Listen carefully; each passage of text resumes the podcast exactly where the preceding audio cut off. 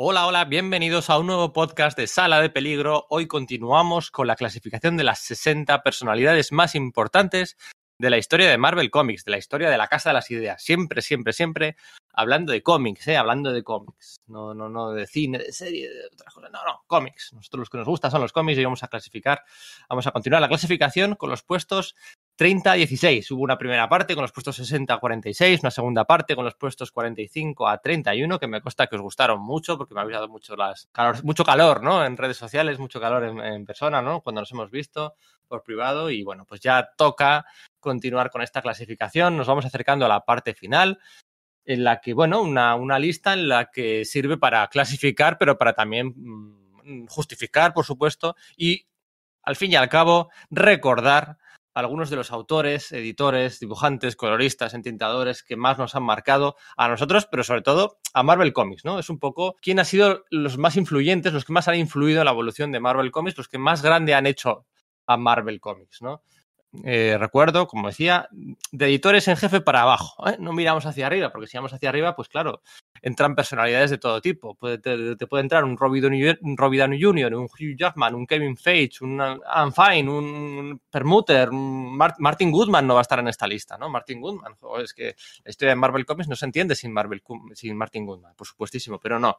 Nosotros vamos a poner la mirada de editor en jefe para abajo, los que trabajaban en las oficinas, bueno, desde su casa, y que han hecho grande a Marvel Comics, como eh, es intuible pensar, esta lista, según nos acercamos al top 10, al top 20, va a estar plagada de nombres súper conocidos, de nombres famosos, de nombres de, gente claramente importante que, va a ser más difícil de ordenar, ¿no? ¿Quién es mejor? Kurt Busiek, por ejemplo, o Mark Gruenwald, ¿no? ¿Quién ha sido más importante para Marvel Comics? ¿O John Romita Senior o John Romita Junior? Bueno, pues aquí puede haber muchas más discrepancias, ¿no? Y de la misma forma que son nombres más famosos, pues quizás sean nombres en los que no tengo que incidir tanto en sus aportaciones, ¿no? No es lo mismo hablar de un, yo que sé, Carol Callis o de un Flon Steinberg o de un Fabián Icieza o de un Sal Brodsky o de un Al Milgrom que justificar por qué en esta lista tiene que estar, pues yo que sé, Jerry Conway, Bill Gemas o, o, Len Wayne, ¿no? Pues tienen que estar todos los que están, ¿no? Antes de empezar con el número 30, tengo que pedir disculpas. Tengo que pedir disculpas porque, como todos sabéis, estos podcasts surgieron de una necesidad, una necesidad de la que hubo un par de semanas por distintos problemas de agenda, de una grabación que no salió del todo bien, de conciliación conciliación, un eufemismo, bueno, de que alguien se quedó dormido y no pudimos grabar y de, de, muchas cosas, pues tuve que improvisar estos podcasts a última hora, ¿no? Entonces, yo hice la lista, los 60, estos son los 60, lo tenía muy claro, pero se me olvidó una persona, una persona que tiene que estar sí o sí, se me olvidó una sola persona, o sea, desde entonces he repasado la lista mil veces y se me ha olvidado solo una persona y bueno, pues esa persona la voy, a, la voy a incluir ya, no tengo muy claro en qué puesto, si más arriba, más abajo, pero esa persona que se me olvidó es Alex Ross. Se me olvidó incluir a Alex Ross en los 60, eh, las 60 personalidades más importantes de la historia de Marvel Comics. Y tú dirás, bueno, pues, eh, pues, pues, tiene que estar, sí, sí, sí, tiene que estar. Por, a alguno le pesará, a alguno no sé qué, pero tiene que estar Alex Ross.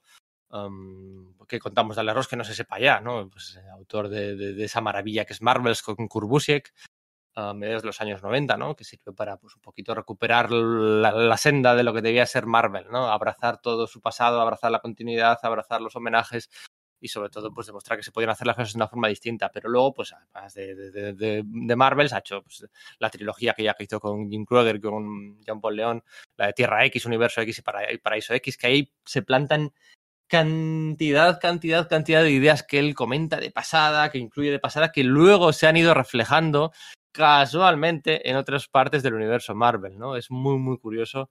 Eh, bueno, es justificable muchas veces los enfados que, que ha tenido Alex Ross.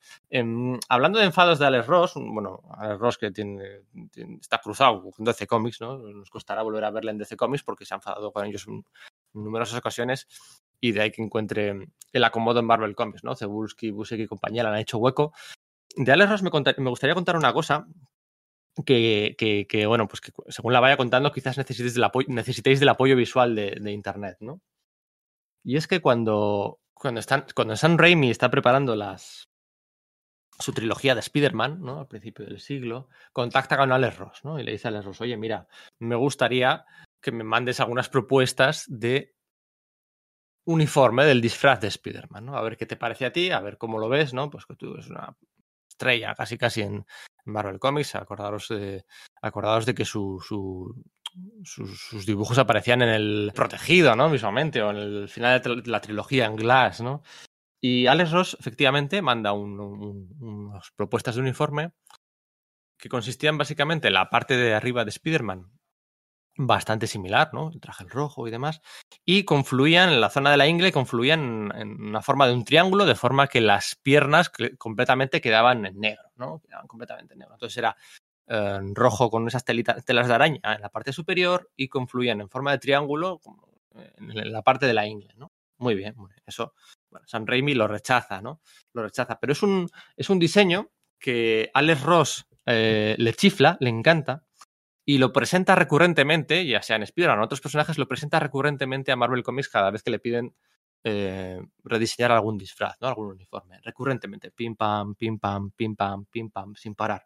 De hecho, si recordáis, el uniforme de Bucky, de Bucky, eh, cuando se convierte en el Capitán América en la etapa de eh, Ed Brubaker y de Steve Epting, es idéntico, ¿no? Es el escudo, los colores del escudo de Norteamérica, Estados Unidos, en la parte superior confluyen en forma de triángulo sobre la cintura y el resto de la pierna, el resto de los muslos, el resto hasta abajo es oscuro, en negro. Vale, eh, ahí se lo aceptan, por fin, tal, no sé qué, pero él pim pam, pim pam, pim pam, él continuaba queriendo que fuera de Spider-Man eh, ese uniforme que había creado pues, en el año 2000, 2001, ¿no? Para Sam Raimi.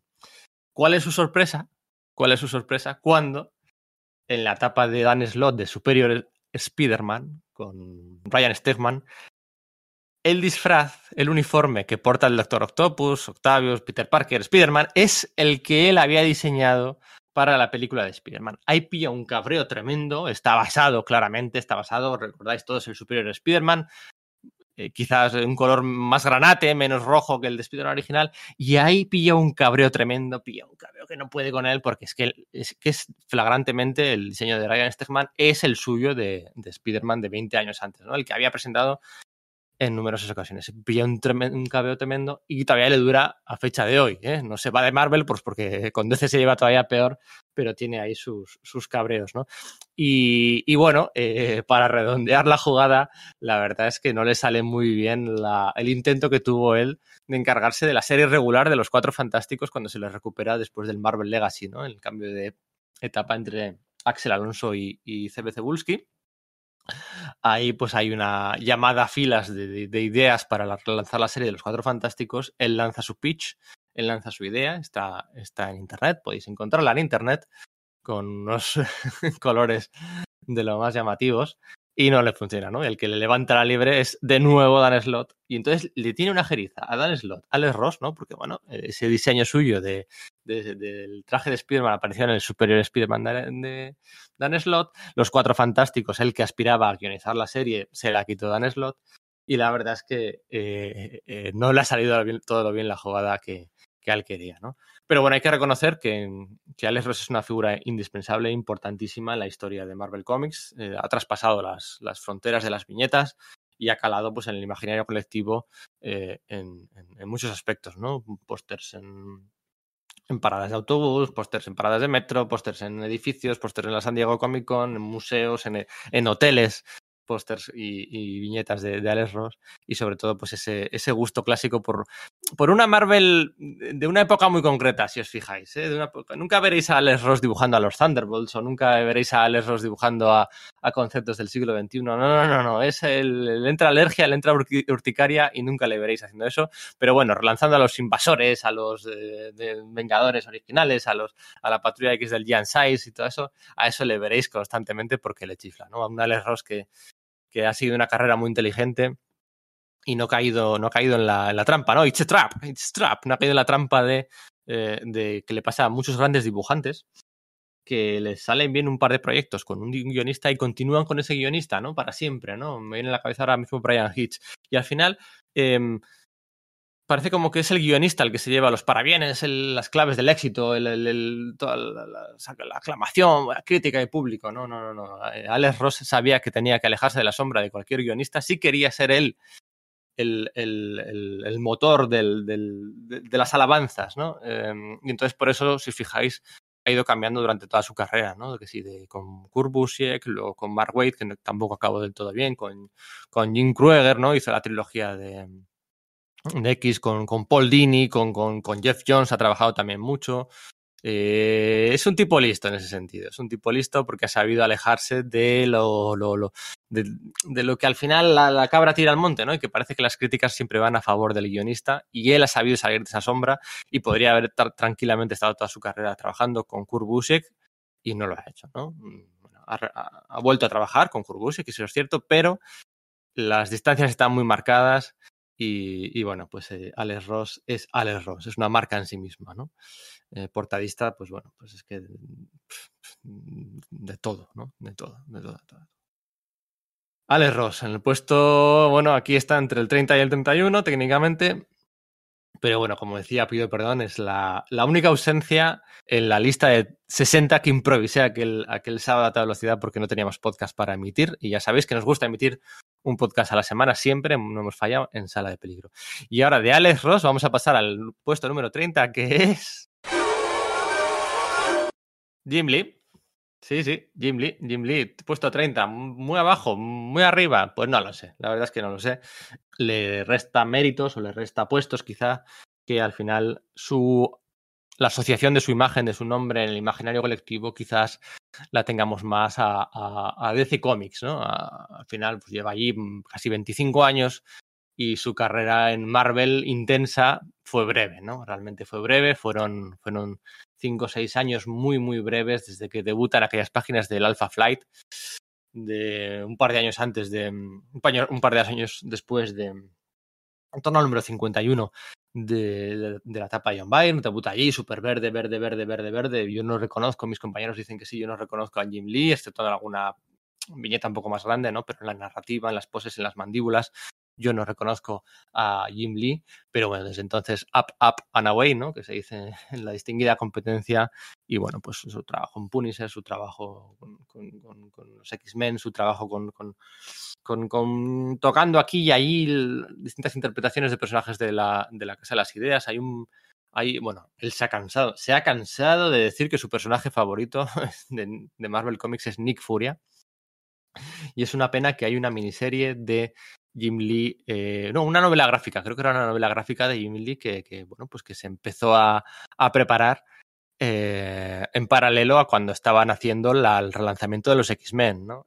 Y, y, aquello no llegó a buen puerto, pero se llegaron a sacar tres o cuatro páginas de aquella, de aquella novela gráfica, eh, protagonizada por Nick Furia y Punisher, que hubiera sido un pelotazo tremendo. Buscar las páginas en internet, porque son unas páginas cañeras, unas páginas puro Jim Lee, ¿no? Es unas páginas que tú dices, este, esto lo hubiera petado de haberse, de haberse publicado, ¿no? Una pena.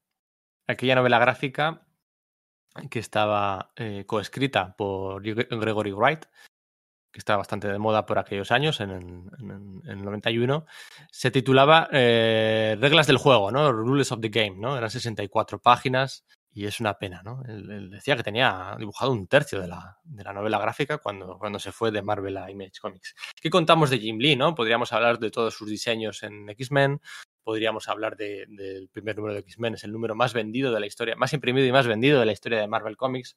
Podríamos hablar de, de, de, de, su relación con Bob Harras, de su relación con Chris Claremont, podríamos hablar de muchas cosas, pero a mí, fíjate, voy a, voy a, de hecho, para esto son estos podcasts, ¿no? Voy a centrar la mirada en un aspecto menor de la carrera de Jim Lee, de la aportación de Jim Lee en, Marvel, un aspecto menor, denostado incluso, o sea, por muchos aficionados, pero que yo considero que es más importante de lo que es, ¿no? Y voy a hablar de sus cuatro fantásticos de Leroy Reborn. ¿Por qué? Bueno, eh, los cuatro fantásticos de Leroy Reborn eh, son clave en un par de aspectos que iniciaron antes que lo esa plaga que, que, vino a, que vino a ser después, ¿no? De, conceptos similares y que nadie le atribuye a él, ¿no? No estoy hablando de relanzar un volumen clásico como el de los Cuatro Fantásticos después de 416 números, relanzarlo por un número uno, ¿no? Eso, digamos, un primer gran relanzamiento de, de bueno, ya había habido uno de X-Men, pero era en paralelo, ¿no? Continuaban Kanye X-Men, pero ese relanzamiento en un volumen 2 de, de Cuatro Fantásticos, de Iron Man, de demás, de, Eh, hablo de cómo consigue imbricar dentro del origen de los Cuatro Fantásticos las tramas gubernamentales y de conspiración, de espías y de tal, ¿no? Al final todos sabemos que en los años 60 hay un mínimo común denominador en el origen de, la mayoría de los héroes, ¿no? Y es, la, Guerra Fría, por un lado, ¿no? Pues eh, la carrera espacial, los Cuatro Fantásticos al espacio, en un cohete, en el primer número de Spider-Man también aparece el cohete, aparece el hijo de JJ James, que era el astronauta, acordaros, en el primer número de Amazing, ¿eh? no, el, no el de Amazing Fantasy el número 15. Eh, la Guerra Fría, ¿no? El, el, comunista, el, el Skrull, el, comunista infiltrado, ¿no? El Skrull era una metáfora. Eh, y, luego, pues todo el tema de la, del miedo a la, radiación, ¿no? Rayos gamma, rayos cósmicos, la, la, araña radiactiva. Es el origen de muchos héroes de, de Marvel, ¿no? Hulk, los Cuatro Fantásticos, Spider-Man, la contaminación radiactiva del bote de, que, con el que chocaba Matt Murdock todo eso está ahí, ¿no? Es, eh, bueno, era lo que se llevaba en los años 60, ¿no? En los 70 pues se llevaba eh, el héroe de la calle, ¿no? Más cercano, más urbano, más de minorías, más de tal, más de gueto, tal, y eso se llevó en los años 70. En los años 90, según nos acercábamos al cambio de siglo, hay un cambio en la, el, la, la, aparición de nuevos seres y es la, las conspiraciones, las conspiraciones gubernamentales. Esto se va a ver muy bien en Planetary, se va a ver muy bien en los Ultimates de Mark Millar y de, de Brian Hitch. En, eh, aparece George Bush ahí, ¿no? Eh, todas esas conspiraciones de que está el gobierno metido hasta el fondo, que, que, forma parte de la conexión entre el héroe de la calle y, el, y, el, y el, la población, tal, no sé qué. Todo eso el predecesor que hace todo eso por primera vez en Marvel es, Jim Lee, ¿no? En la colección de los Cuatro Fantásticos de Reborn, Nick Furia, su personaje favorito de Marvel Comics, está muy metido, tiene mucho, mucho, mucho que ver con, con, la, con el origen de los Cuatro Fantásticos y en eso un origen muy condensado, muy comprimido. Él hace 12 números como guionista, pero como dibujante solo hace los seis primeros, ¿no? Y él eh, mete todo en los seis primeros números, mete Estela Plateada, mete Galactus, mete... Bueno, todo eso está ahí, todo eso está ahí. Y yo creo que eso es de reconocerle porque luego le empiezan a copiar eh, Ellis, eh, Mark Millar, el, cam el, cambio de los, de los tiempos, ¿no? Le empiezan a copiar, él ya lo había hecho, ojo, él ya lo había hecho en sus, en sus títulos de Image Comics. Y eso está ahí y eso es para reconocerle. También es para reconocerle lo que hizo en el Heroes Reborn de Iron Man, ¿eh? ojo, ¿eh?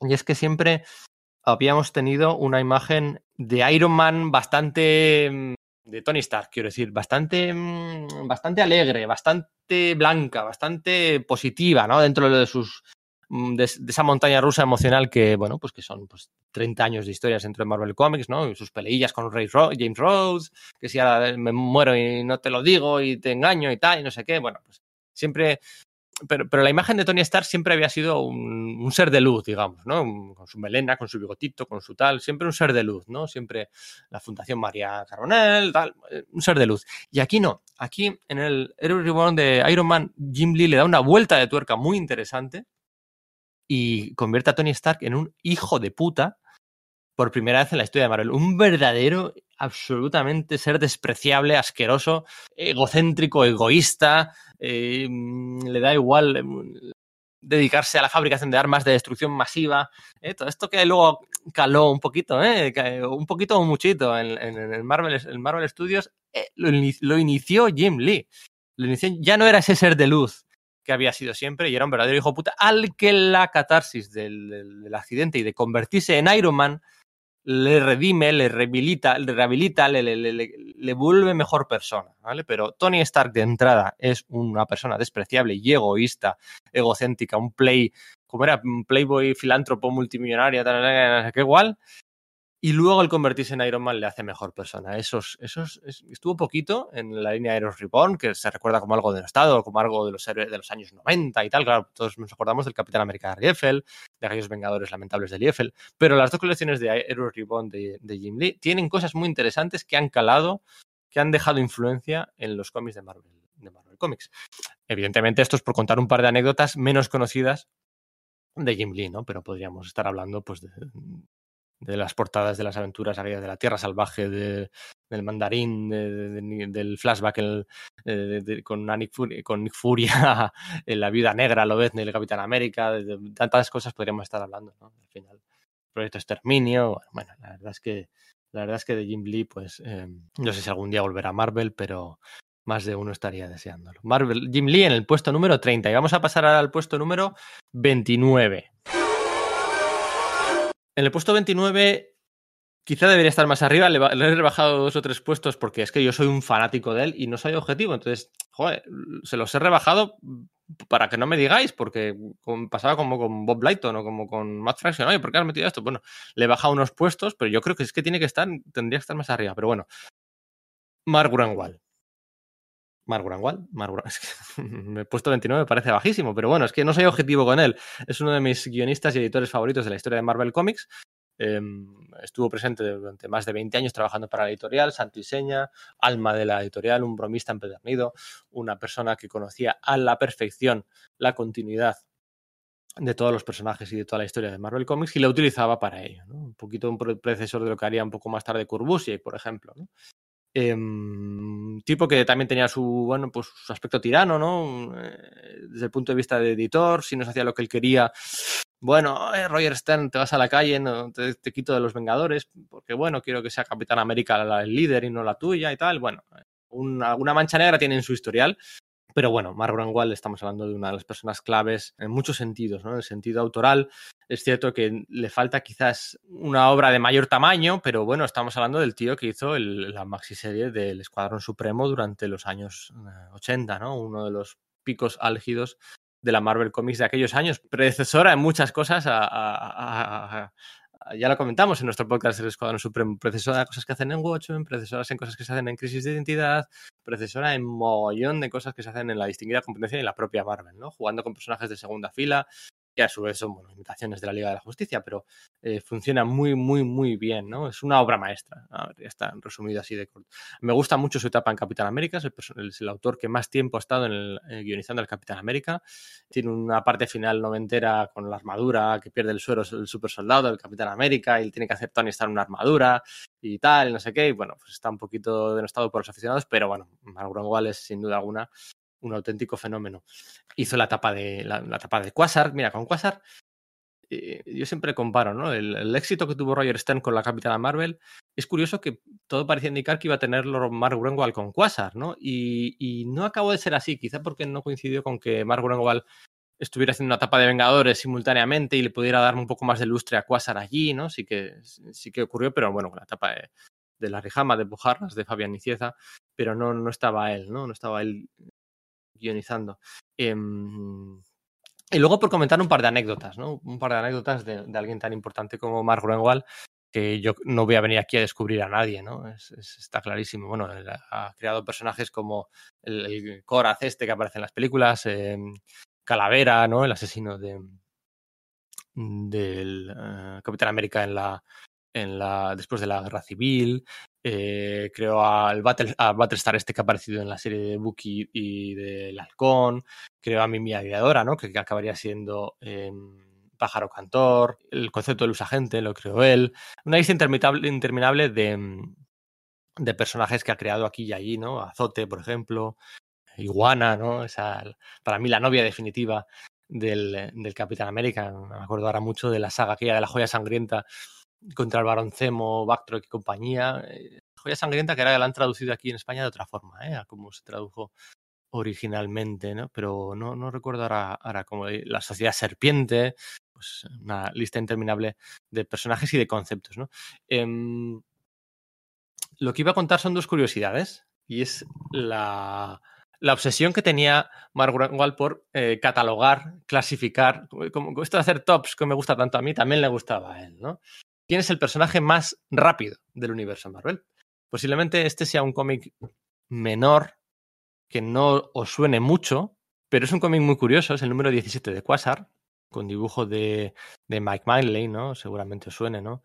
En el que hay una carrera, una competición por saber quién es el héroe más rápido del universo Marvel, ¿no? Hay una carrera ahí, tal, no sé qué, con, con, aparece Macari, el de los Eternos, aparece la, eh, la Capitana Marvel, eh, Mónica, Mónica Rambeau, aparece Speed Demon, que Speed Demon, como todos sabéis, es el, velocista del Escuadrón Siniestro original, que se quedó en el universo Marvel. Aparece eh, Super Sabre, aparece Mercurio, aparece el Doctor Spectrum, aparece un montón de personajes de, primera y segunda fila de, velocistas del, universo Marvel, ¿no? Zumbador. Y aquella carrera, en la que además hay unas perspectivas de quién va más rápido en distancias cortas, distancias medias, distancias largas. Aquella carrera, que es una carrera fricaza, es un número fricazo, es ganada, la gana un alienígena que irrumpe rápidamente entre rayos al final de la historia con una, con una, con una lectura muy metatextual. Es un tipo, un tipo rubio, un tipo con un traje, bueno, el pecho lo tiene descubierto porque se le ha roto el traje, pero el resto del traje es, es eh, rojo y el cinturón le hace así como un cinturón, este, lo tiene como medio roto y es amarillo y le hace como una cinta y tal, no sé qué. Bueno, es un guiño a Flash, ¿no? Es como si Barry Allen, de hecho creo que lo llega a mencionar como Varied Alien, ¿no? eh, es como si aparece ahí de repente, ¿no? Sin, sin, poder explicar quién es. Un ser que viene de otra tierra paralela, una tierra distinta, ¿eh? un guiño al multiverso de, de DC Comics. Aparece ahí y gana la carrera y es el, el, ser más rápido del universo Marvel, un ser venido de una tierra distinta, el Flash, ¿no? Eh, y esta historia en la que se explica quién es el ser, el, personaje Marvel más rápido, es de Mark Grunwald. Es, no es muy conocida de Mark Grunwald, pero es de Mark Grunwald. Y luego hay historia, una historia mucho más conocida de Mark Grunwald, similar, pero que nadie sabe que es de Mark Grunwald. Estoy hablando de esa clásica, clásica, clásica, clásica clasificación de quién es el eh, héroe más poderoso de Marvel Comics, que todos habéis visto alguna vez, que aparecen así todos en fila, de izquierda a derecha, está narrada por Spearman, es una, eh, son cinco páginas en la que simplemente aparecen los, los, los, héroes de izquierda a derecha, es una clasificación de quién es el héroe más poderoso, más fuerte del universo Marvel, ¿no? Eso seguramente os suene. Eso, eso es de Mark Grunwald, con dibujos de Bob Lighton, es una... Es, una, es un backup de cinco páginas que apareció en el anual número 15 de Amazing Spider-Man en el año 81. Yo toda la vida pensaba que esas clasificaciones habían aparecido en otro lado, en el handbook, pero ¿qué va? Aparecen en el anual 15 de Amazing Spider-Man, que es un anual famosísimo porque es un anual que tiene una de las historias, una de las dos historias que hizo Frank Miller con Spider-Man, aparecen en aquel anual. Pues es que además de, de, ello, de ser uno de los anuales de, Frank Miller, además de ello, aparece también en, la, en el backup, bueno, aparecen unos pin-ups de que si Punisher, que si algunos villanos de, de Spider-Man de la época, aparecen estas cinco páginas dibujadas por Bob Lighton y de, y de Mark Grunwald. Mira, las voy, a, las voy a buscar. A ver, Marvel Stronger. Marvel Stronger. Aparecen aquí en imágenes. Marvel Stronger. Aquí está, míralas. Aparece Hulk. Claro, esto es del 81. Evidentemente ha quedado un poco desfasado. Han habido apareciendo personajes nuevos. Y algunos, digamos que estaban un poquito fuera de su, de su clasificación, porque los cinco primeros son Hulk, Thor, Hércules, El Hombre Maravilla y Iron Man sin ningún problema por mi parte. Pero luego más abajo va a aparecer Estela Plateada. Yo creo que Estela Plateada debería aparecer mucho más arriba, ¿no? Luego un segundo grupo de fuerza, que es el formado por La Cosa, Namor, el Doctor Samson, La Visión, Sasquatch, Tundra, que sería, según esto, la mujer más fuerte del universo Marvel, y Rayo Negro. Luego un tercer grupo en el que aparecen eh, Valkyria, Hulka, el Goliath Negro, Estela Plateada, que es el que digo yo que falla un poco, Coloso Luke Cage, Luke Cage, que hay algunos guionistas eh, que han leído muy poquito, que han puesto a Luke Cage como, bueno, como alguien tan fuerte como, como Hércules o como Thor. Y yo, estos guionistas, que bueno, que igual deberían leer un poquito más, eh, Luke Cage tiene la piel resistente, eso no le gana nadie, pero fuerza a fuerza tampoco es que sea un nivel la cosa, un nivel Namor, un nivel... Pero bueno, eh, ¿qué les vamos a contar a estas alturas? Y en este tercer grupo también aparece Spiderman y luego hay un cuarto cuarto, un, cuarto grupo que es el Tigra, Halcón Nocturno, eh, Spider-Woman, La Bestia, bueno, pues ya personajes menores, ¿no? Ya, y al final ya pues que si Puño de Hierro, el Halcón, Cazar, Daredevil, Capitán América, Pantera Negra, Ojo Halcón, Mortaja, Lobezno, pues sí, ya el, el popurrí final, ¿no? Pero esta clasificación, que seguramente os suena a todas estas imágenes, esto aparecía en un backup de Amazing Spider-Man número 15 y tiene guion de Mark Grunwald y dibujos de Bob Lighton. Mark Grunwald eh, empeñado en quién es el más poderoso, quién es el más fuerte, quién es el más rápido. Esas cosas frikis le encantaban a Mark Grunwald. Y esas cosas frikis luego permearon, se transformaron en el Official Handbook of the Marvel Universe, que todos sabéis que es esos, esos cómics, esas grapas recopiladas recientemente, en las que se explicaba pues la biografía, los datos y había abajo del todo había una, una clasificación de poder, inteligencia, fuerza, no sé qué, no sé cuál. Todo eso, todas esas cositas que, que, tal, eh, eh, venían de la mente de Mark Warnwell, que era inquieto con estas, con estas cosas, ¿no? Y el, el Official Handbook creo que es del 80 y, 83 y esta clasificación de quién es el más fuerte es del 81. O sea, ahí estaba ya a ver cómo, cómo cuento yo esto, a ver cómo lo hago, tal, no sé qué, el, Official Handbook, que es que se ha editado recientemente en Estados Unidos, en un tochazo de no sé cuántas mil páginas que es una maravilla, el, el Official Handbook of the Marvel Universe, que es una verdadera maravilla. Si queréis conseguirlo, si queréis conseguirlo, está a la venta, yo lo he visto en, varios sitios, pero sin duda alguna el mejor sitio donde podéis conseguirlo es en Radar Comics, que es nuestra tienda de cabecera en sala de peligro para todas las compras de material de importación de Estados Unidos. Todo lo que compréis que viene el otro lado del charco, que queráis tenerlo aquí antes que nadie, que cuando salen en Estados Unidos las grapas, ya las...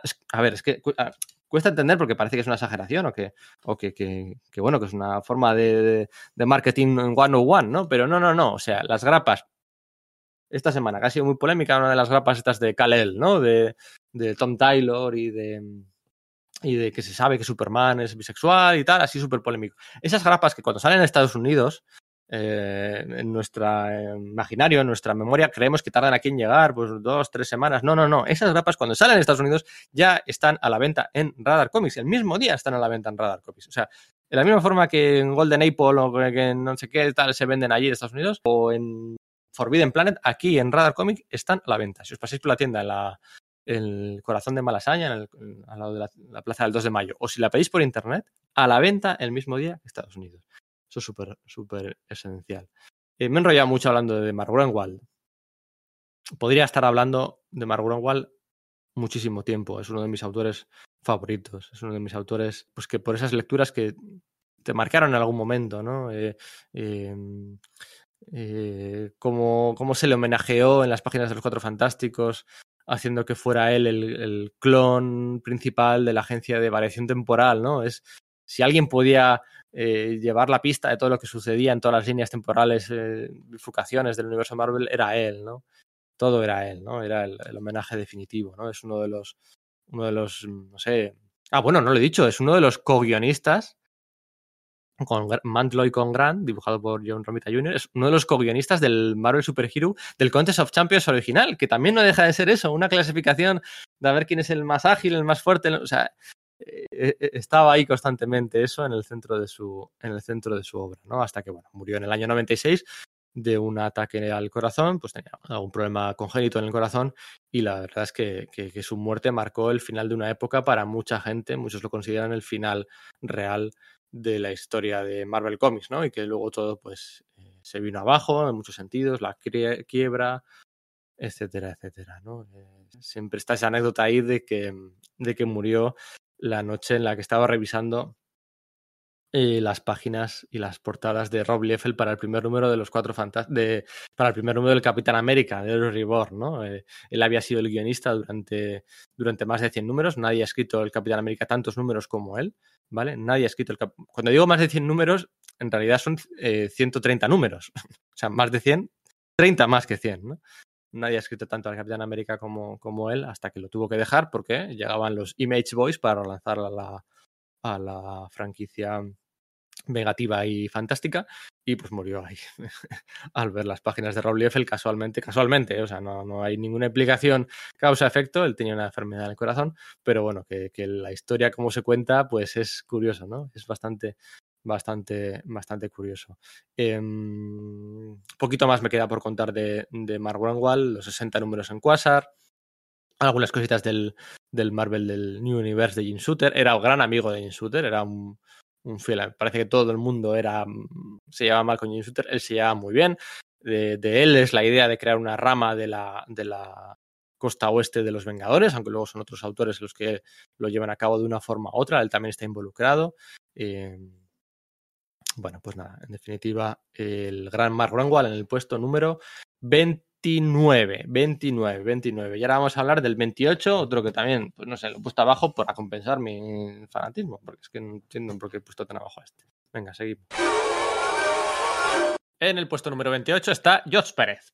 ¿Qué bajo está George Pérez? No sé qué. Pues sí, sí, sí, yo entiendo que está abajo, está en el puesto 28, no está en el top 20. Bueno, a ver, eh, voy a explicar rápido porque, bueno, yo creo que llevo ya más de media hora y solo he hablado de tres personas y esto tengo que meter el acelerador en algún momento, ¿no? Pero, pero bueno, al final el grueso de la carrera de Dios Pérez transcurre en DC Comics, ¿no? O sea, yo creo que no a estas alturas del cuento no hay que explicar el currículum ni la bibliografía de Dios Pérez y cómo se convierte en el mejor dibujante de cómic de superhéroes en los años 80 gracias pues, a, a, Crisis en Tierras Infinitas, a los dos nuevos a los volúmenes de los nuevos Titanes, al relanzamiento de la Wonder Woman post Crisis en Tierras Infinitas. Bueno, está bien, ¿no? Además, los, los traspiés que tiene durante aquellos años, pues la guerra de los dioses y tal, ya, ya, ya es pisando los 90, ¿no? Entonces, pues bueno, se le, exonera de ello, ¿no? Eh, eh, Pérez, eh, yo creo que si todos cerramos los ojos y decimos Jos Pérez, nos viene a la cabeza enseguida, nos viene DC, posiblemente, ¿no?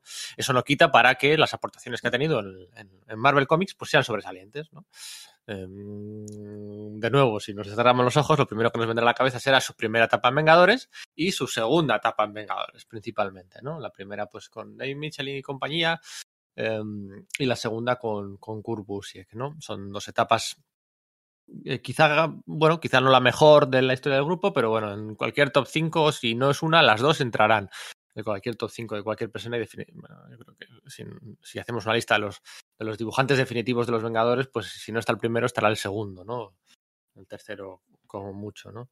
Creador del. Bueno, de algunos que personajes de segunda fila, no, no ha creado un gran personaje en, en, Marvel Comics, ¿no? Pues creó, por ejemplo, a Frankie Ray, ¿no? Que luego se convertiría en Nova, creó a Héctor Ayala, el Tigre Blanco, creó al Supervisor, que, este año se ha vuelto tan famoso, ¿no? Pues por su participación en la, peli del, de la Vida Negra, creo a, Yocasta, con un diseño que a mí me encanta. En teoría es el responsable gráfico. Esto hay una, hay una niebla de, de, misterio en torno a quién diseñó exactamente el traje de la sota de corazones.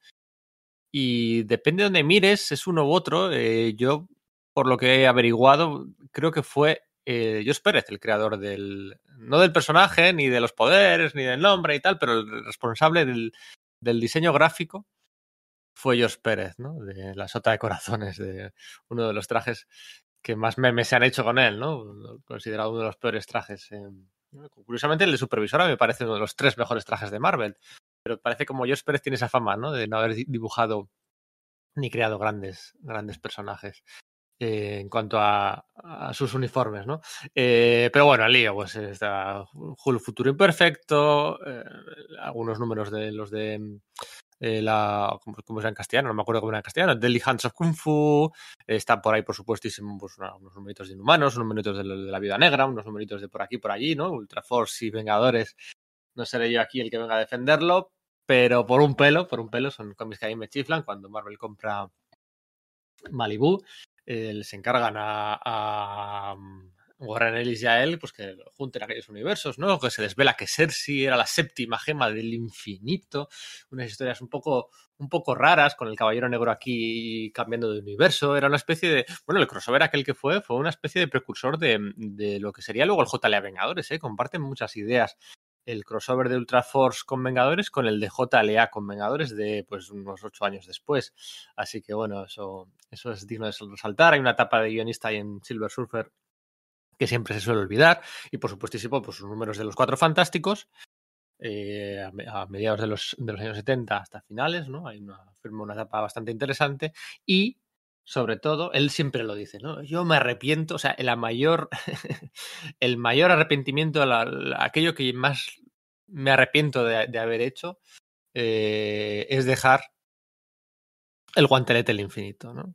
Eh, la obra que tan de moda se ha puesto ahora por las películas y tal, y pues, pues es normal que se arrepienta, ¿no?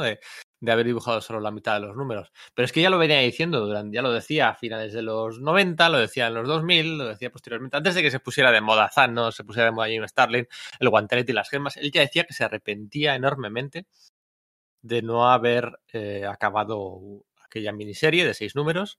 Por cierto, si alguien consigue explicarme por qué en la portada del número uno del guantelete del infinito aparecen los Skrulls, es algo que seguramente nadie os habéis preguntado nunca. ¿Por qué aparecen los Skrulls?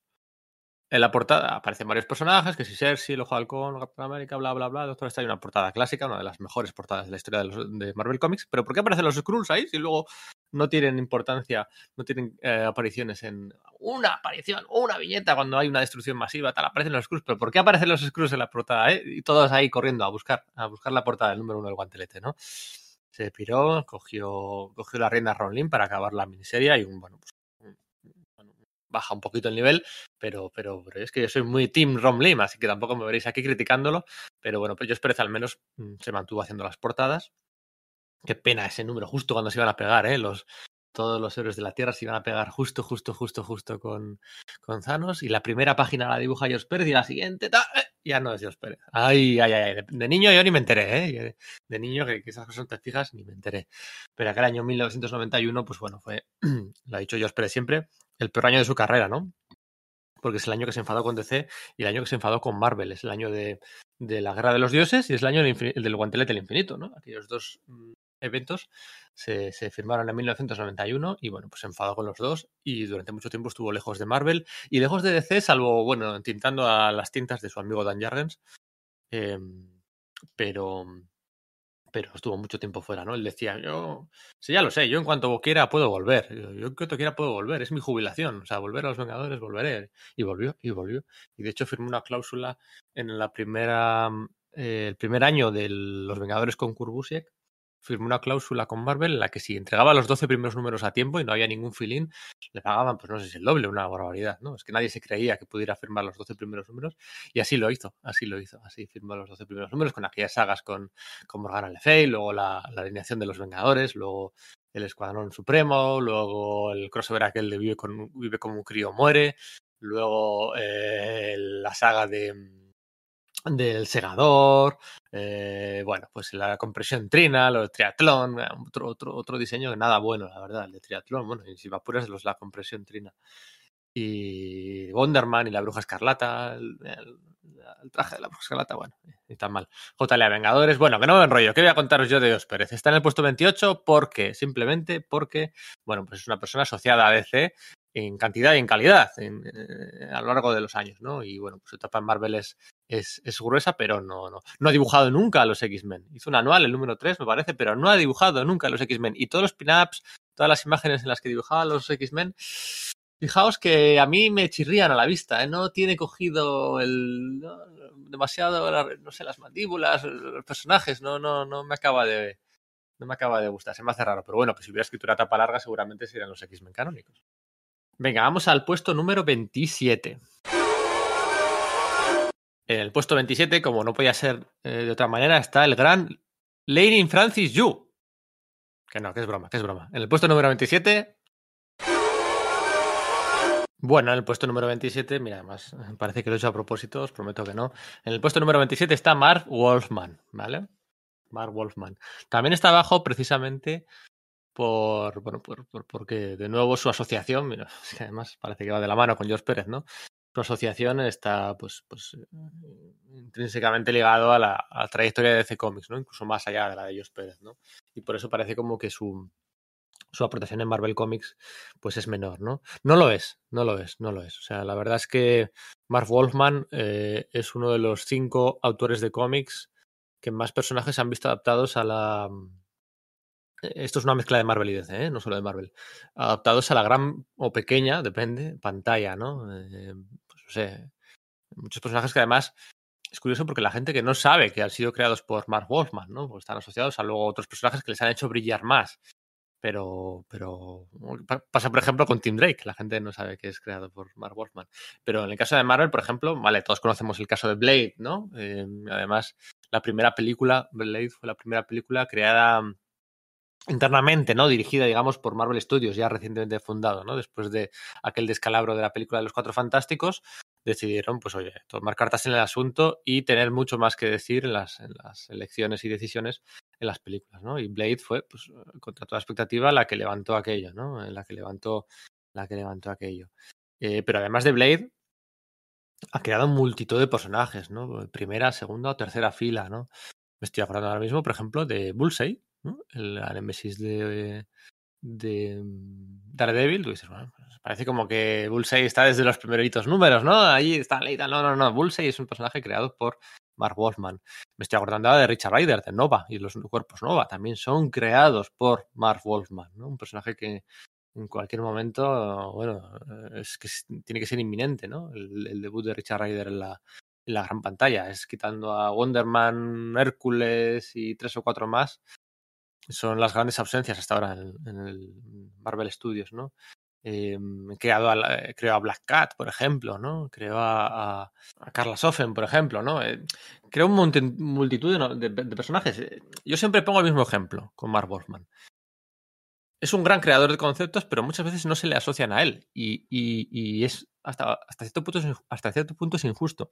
El mejor ejemplo posible de todo esto, lo que estoy diciendo, voy a tener que irme a la distinguida competencia. No sería hoy el tema para hablar de esto. Pero siempre lo cuento, siempre lo cuento. Sandman, Neil Gaiman, Morfeo, Los Siete Eternos. Ah, tal. Muerte, tal, destrucción, tal. Vale, muy bien. Grandes creaciones de Neil Gaiman, todos los Eternos. No, no. Uno de los Eternos, Destino, es una creación de Mark Wolfman y de Bernie Wrightson como 15 años antes, en el año 72, 16, 17 años antes de que debutara Sandman siquiera, y mucho antes de Los Eternos. Es una creación de, Mark Wolfman en el, número uno de Weird Mystery Tales. Esto que yo tengo súper grabado a fuego, cuando todos asociamos creaciones propias, eh, independientes, de autor, de no sé qué, de no sé cuál. Los Eternos, los Sandman originalmente, eh, bueno, y al final también está imbricado en la continuidad de DC Comics. Se puede alejar más o menos en función del éxito, ¿no? Al principio pues se pega mucho, mm, aparecen por allí muchos personajes, se pega mucho pues para arañar ventas, ¿no? Y luego se va alejando. Pero Destino, uno de los personajes principales de Los Eternos, es una creación de Mark Wolfman, no es una creación de Neil Gaiman. ¿Vale? Es lo mismo que os decía con Bullseye, es lo mismo que pasa con, con, con tantos otros personajes. Fue creado por Mark Wolfman.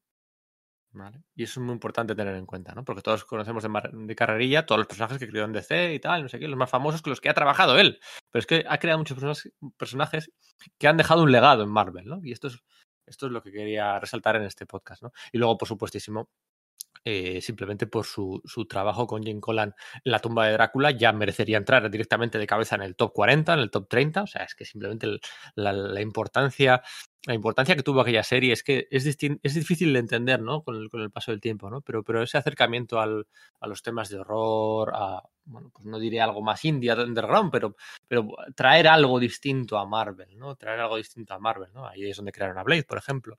Y fue un exitazo de ventas, fue un exitazo de ventas, y bueno, lo sigue siendo a día de hoy, ¿no? Um, y cada reedición, cada reedición lo seguirá siendo, ¿no? Pues eh, responsable de, de, del número 200 de los Cuatro Fantásticos, del número 200 de Amazing Spider-Man, como hemos comentado en algún podcast, eh, le costó, le costó mucho, le costó mucho convencer a, al editor en jefe, a Jim Shooter, por aquel entonces de que tenían que dejarle hacer unos números especiales con el doble de tamaño subir el precio de 35 centavos a 60 centavos, que, me, que ah, déjame hacerlo en Fantastic Four, por favor, tal, que no, que la gente no va a querer comprar algo tan caro, tal, que sí, por favor, que esto va a funcionar muy bien. Y le hicieron caso y funcionó muy bien y fue un pelotazo de ventas, ingresaron una pasta aquel número 200, un número fantástico, nunca mejor dicho, eh, y luego cuando les pidió por favor que le dejaran hacer lo mismo con el número 200 de Amazing Spider-Man, uno de los 10 mejores números autoconclusivos de toda la colección, eh, no le pusieron ningún problema porque el éxito de ventas estaba asegurado y el ingreso de dinero y bueno, pues eh, esto la, estamos hablando de la frontera de los todavía, todavía los, el número 200 de los Cuatro Fantásticos no eran los 80 siquiera, ¿eh?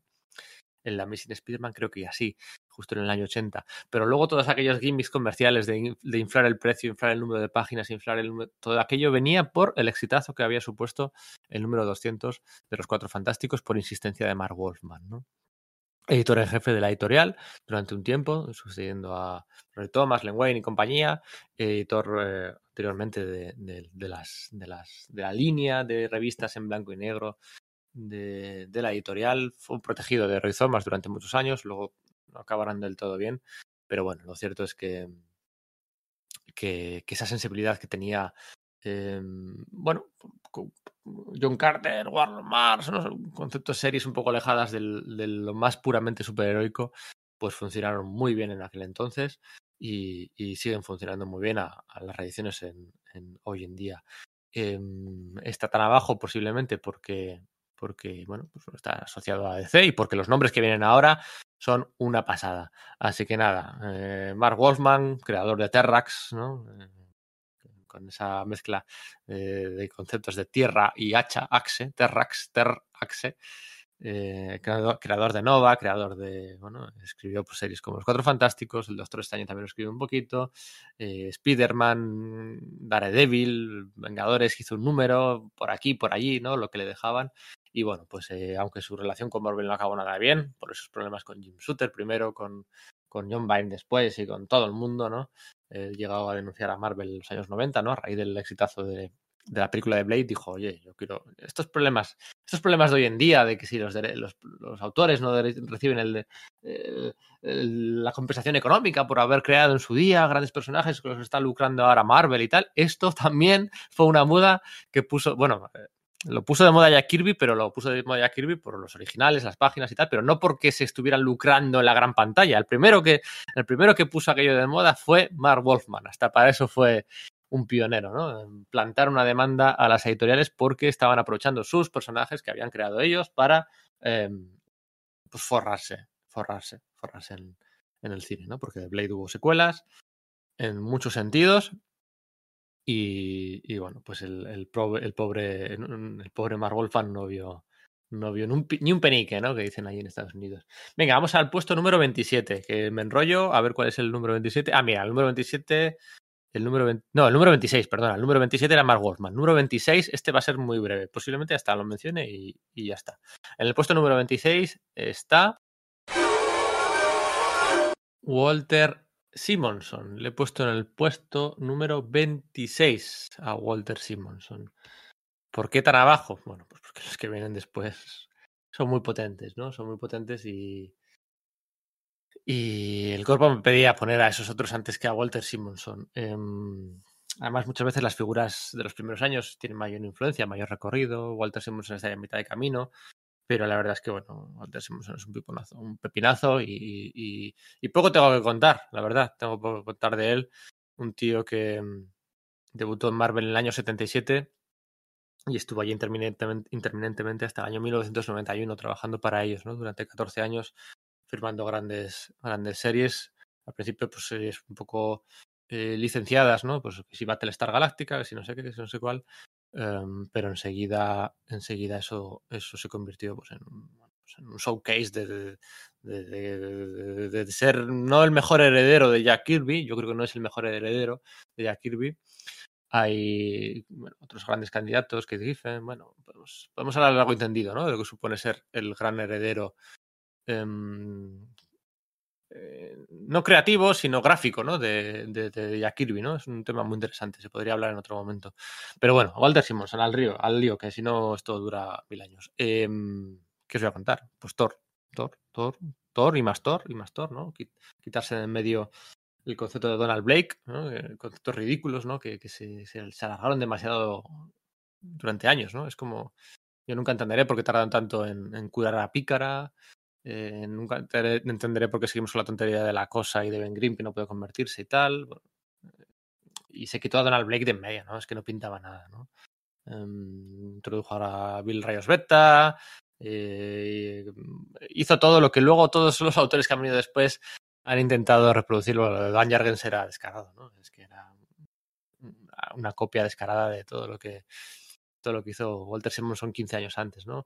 X Factor, con las, la, la, caída de los mutantes, la, sacra mutante, Inferno, crearon a, Apocalipsis, convirtieron a Ángel en Arcángel, eh, hizo el, el, número de crossover entre los X-Men y los, y los Titanes, un gran amigo de tanto Luis como, bueno, Luis es que Luis Simonson, su mujer, eh, era la, era la, la, la, editora de Claremont, ¿no? Y Walter Simonson eran grandes amigos. Walter Simonson se va de Marvel, realmente, realmente, a ver, Walter Simonson se va de Marvel porque Marvel está tocando las narices a su mujer y a su mejor amigo, a Chris Claremont, ¿no? Con él tenía una excelente relación, con cuando estaba haciendo los Cuatro Fantásticos, podría haber seguido más, podría haber seguido más, pero se harta porque a Luis Simonson se la quitan de medio para darle toda la, todo el poder a Rob Liefeld y a Chris Claremont, pues, pues todos sabemos lo que pasó en X-Men, ¿no? Eh, y por eso se va a los Cuatro Fantásticos, y por eso se va al sello Legend, de Dark Horse, y bla, bla, bla, bla, bla, bla, y todos conocemos esa historia, ¿no? Pero bueno, Cuatro Fantásticos, con aquel número con Arthur Adams, en el que introducen a Lobezna, Spiderman, el motorista fantasma, fantasma y Hulk como los nuevos Cuatro Fantásticos, eh, el regreso del Doctor Muerte, unos combates espectaculares, siempre utilizando de base el concepto de viajes en el tiempo, de viajes espaciotemporales, la agencia de variación temporal del Doctor Muerte y Red Richards persiguiéndose en el tiempo a través de las viñetas. Los Galactus, los Celestiales, bueno, pues la verdad es que son, son grandes años de, de, un, de un autor que, que, que, que, cuando se recita de carrería las, los grandes hitos de la Marvel Comics de los años 80, pues eh, si no es el segundo o el tercero en mencionarse, es que algo, algo falla, ¿no? Eh, la... Si, si, pudiera, si pudiera yo viajar, si tuviera, si, tuviera yo la cabina del Doctor Who y pudiera viajar en el, en el tiempo y en el espacio en este caso, a un sitio de la historia, yo tengo muy claro a dónde sería, lo he dicho siempre, ¿no? Sería al estudio de Ups, Upstart Associates, allí en la, en la en Nueva York, que era un estudio que compartían originalmente Howard Chaykin, Val Mayerick y Jim Starlin y Walter Simonson y que muy poquito después de empezar se unió Frank Miller. ¿eh? En aquel estudio, repito, estaban Frank Miller, Howard Chaykin, Walter Simonson y Jim Starlin, los cuatro compartiendo estudio, creando obras, la, imitación de unos a los otros. Por ahí pasaba Lynn Barley de vez en cuando. Em, magia, magia pura y dura. Dura. Si pudiera viajar yo en espacio-tiempo a un punto de la historia, sería aquel cambio de los 70 a los 80 en el estudio de Upstart Associated, donde estaban estos genios. Eh, Walter Simonson en el puesto número 26, uno de los mejores talentos de la historia de la historia de Marvel Comics. Eh, seguimos con el puesto número 25 si tuviéramos que hacer una lista de los cómics más importantes de la historia de Marvel Comics, de los cómics más importantes, un número, em, pues la mayoría serían cómics de los años 60, ¿no? Los primeros, ¿no? El primero de Spider-Man, el primero de los Cuatro Fantásticos, el primero de los Vengadores, el primero de los X-Men, el primero de tal, Serían, básicamente serían, serían la creación de los grandes héroes. Y en esa clasificación se colaría únicamente pues, un cómic de los años 70, y alguno de los 80, ¿no? Evidentemente. El de los 70 tengo, no tengo ninguna duda que sería el Giant Size X-Men número 1, ¿no? a cargo de Len Wayne y de Dave Cockrum. Bueno, pues es que eh, eh, ese cómic son palabras grandilocuentes y parece que suena como muy, muy pomposo, muy exagerado. Aquel cómic cambió la historia de Marvel Comics o, o, serviría para cambiar la historia de Marvel Comics, ¿no? porque bueno, pues eh, los, los, X-Men estaban a punto de convertirse en su gran franquicia, sus grandes iconos y traspasar, traspasar eh, las viñetas a, bueno, pues al celuloide y a, muñequitos. Y bueno, ¿qué os voy a contar yo? Si, estamos hablando de una serie que estaba cancelada, que, se publicaban cómics bimestrales para, para reimprimir eh, cómics del primer volumen, que, que los X-Men no eran nadie, ¿no? Los X-Men estaban desperdigados, que si la bestia estaba en em, Los Vengadores, que si el hombre hielo y Arcángel estaban por otro lado. Bueno, ya sabemos todos esa historia, cómo va, hasta que se cruza por el camino de Len y de, y de, y crean esta nueva generación de, héroes, de mutantes. No todos eran creados, Banshee, por ejemplo, eh, ya había aparecido previamente, ¿no? O sea, no es que tampoco sea 100% el, eh, creados para la ocasión. no ya había aparecido previamente en aquellos dos números de Hulk creado precisamente por Len Wayne, por cierto, pero bueno, que ya había aparecido. Y, esta generación pues, pues cambiaría la historia de Marvel Comics, ¿no? Para, bien, en manos de Chris Claremont, que aparecerá en este top, top, a ver, voy a mirar en el top 10, yo creo que está en el top 10, ¿no? Sí, sí, efectivamente. Bueno, lo aviso desde ya, está en el top número 5. Chris Claremont está en el número 5, ya lo digo siempre, no, esto no tiene morbo, ¿eh? Esta lista no tiene morbo. Luego, ay, que sí que está Lee, Jack Kirby y tal, no sé qué, no, no tiene morbo la lista. Chris Claremont va a estar en el puesto número 5, ¿vale? lo puedo adelantar. El 1 está Lee, el 2 Jack Kirby, el 3 Jim Shooter, el 5 Chris Clark. Eh, pero Len Wayne tenía que estar, ¿no? Es el creador de Rondador Nocturno, el creador de Tormenta, el creador de Coloso, el creador de Lobezno, el creador de John Proudstar, de Thunderbird, el creador de, todos estos personajes. Eh, Tormenta, que no sé si lo he dicho. Eh, bueno, pues de Krakoa, ahora que está tan de moda. Krakoa, al fin y al cabo, la creó Len Wayne, ¿no? De Jamie Madrox, de Pájaro Burlón, por ejemplo, de, una lista interminable de creaciones, simplemente por ser el creador de Lobezno, ¿no? Em, una lista interminable de creaciones de, primer nivel, ¿no? Y luego pues, también de segundo nivel, ¿no? ¿Qué sería, qué sería todo sin, sin Len Wayne? Y mm, bueno, pues eso, es el tercer editor en jefe de la editorial, sustituyendo a, a a Roy Thomas, ¿no? Cuando Roy Thomas ya no podía más, Roy Thomas lo que quería era escribir, bueno, Len Wayne también lo que quería era escribir, ¿no? Eh, pero fue, fue el sucesor, duró muy poquito, como su amigo Mark Wolfman, que le sucedería. Em, y allí, allí pasaban, allí pasaban, se dice, ¿no? Se dice que pasaban las horas en la oficina jugando a las cartas o jugando a juegos de mesa y, escribiendo sus propios guiones más que dirigiendo la propia editorial, ¿no?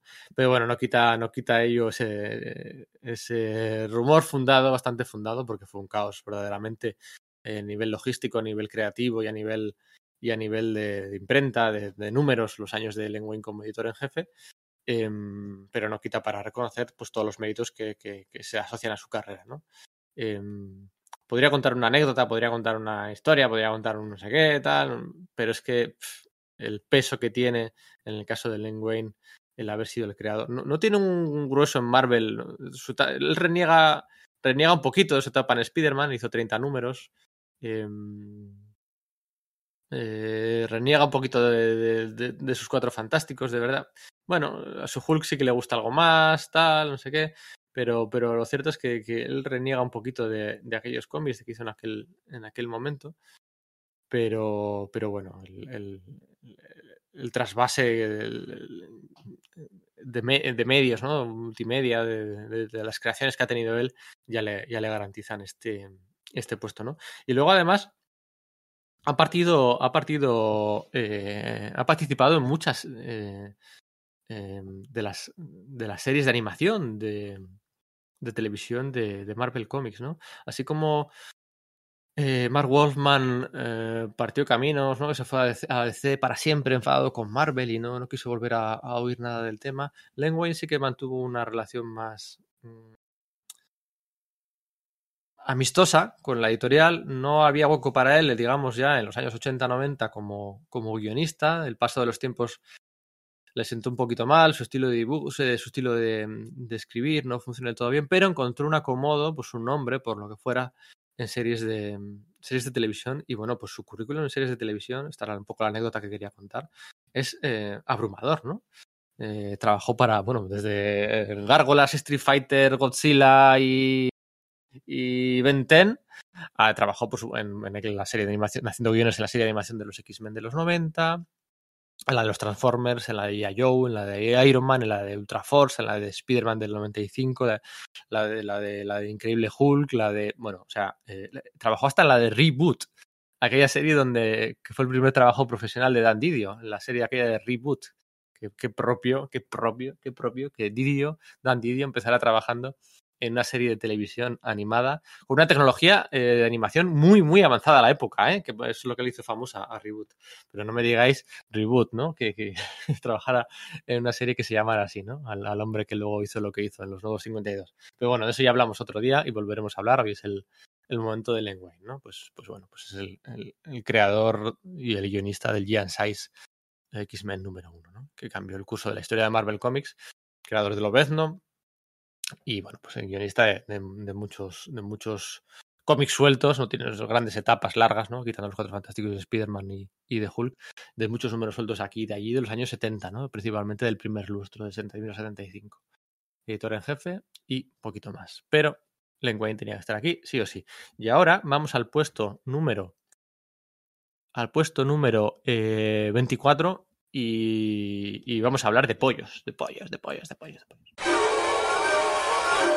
Porque si ha habido alguna vez en la historia de Marvel Comics, se dice, ¿no? De Jim Shooter, ¿no? Un tirano, un dictador, mala persona, egoísta, malos modos, acoso en la oficina, tal, bullying, tal. Siempre se dice Jim Shooter, lo dicen los enemigos, ¿no? Pero los, los, sus amigos y otras crónicas no, no lo comentan así, ¿no? Pero si hay alguien que esté documentado, justificado, archivado y completamente demostrado que fue un tirano y un dictador en la historia de Marvel Comics durante los 60 años de historia de la editorial, ese es Bill Gemas. Bill Gemas, eh, he, dicho, dicho, antes ¿no? que íbamos a hablar de, editores en jefe para abajo. Bill Gemas en teoría tenía un puesto eh, por encima, puesto un poquito por encima, ¿no? Era, era el presidente del Publishing de New Media, de Marvel Comics, bueno, un puesto así como tal, pero bueno, estaba, estaba eh, las injerencias, o sea, hacía las labores de editor en jefe de la editorial, ¿no? El día a día, las interferencias, eh, interferencias editoriales, el ir a las reuniones, ir a tomar las decisiones, las entrevistas, o sea, le gustaba, a él se gustaba a sí mismo, ¿no? Se gustaba. Bueno, estamos hablando del mandamás de Marvel Comics durante el, cambio de siglo, ¿no? El cambio de siglo, eh, pues desde el, desde el, eh, año 98, 99 hasta el 2003, 2004, que le dieron la patada y le mandaron para, para otro lado. Bill Jamas estaba ya en Marvel desde el año 93 estuvo allí en, eh, en, varios puestos ejecutivos, que sí, vicepresidente, tal. O sea, que Bill Gemas no apareció, eso, esto es importante, ¿no? Bill Gemas no apareció de la nada el, de la nada en el año 98, 99 para cambiarlo todo y para tal y para, bueno, vamos a hacerlo como yo diga. No, no, bueno, a ver. Más allá de que sea un tirano y un dictador, dictador, hay que contar las cosas bien. Y Bill Gemas era vicepresidente ejecutivo de Marvel, de Marvel Entertainment Group, desde el, el año 93, ¿no? Que entró allí por su experiencia en el, en el negocio de, la, de las, eh, ¿cómo se dice en castellano? Eh, de las trading cards, ¿no? De las, las cartas, ¿no? De, por aquel entonces, ¿no?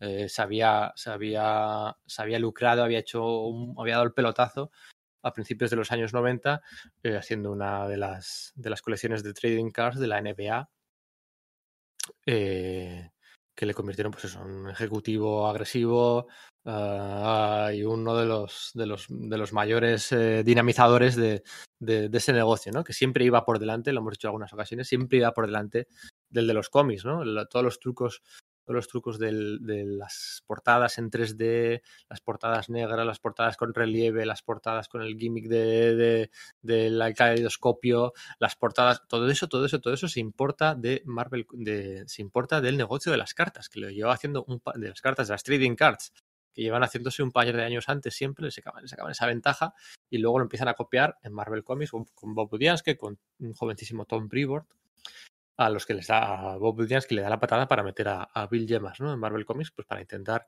aprovecharse todo aquello ¿no? y desde el 93 eh, Bill Gemas es vicepresidente ejecutivo y él está muy presente en primera fila en primerísima fila en esa montaña rusa emocional que fue que fue pues, eh, pues, pues, pues, pues la quiebra, los despidos masivos de aquel año 94, la película de los cuatro fantásticos que no se acaba de celebrar, eh, la caída de las ventas, las portadas alternativas, la, la, la, estar a punto de desaparecer de los peores eh, comprar Malibu, de los peores trucos de los años 90, del, de la deriva de los mutantes, de la deriva de la, de la continuidad, del Heroes Reborn, de, todo aquello, Bill Gemas es testigo en primera fila y, participa activamente en todo aquello. ¿no?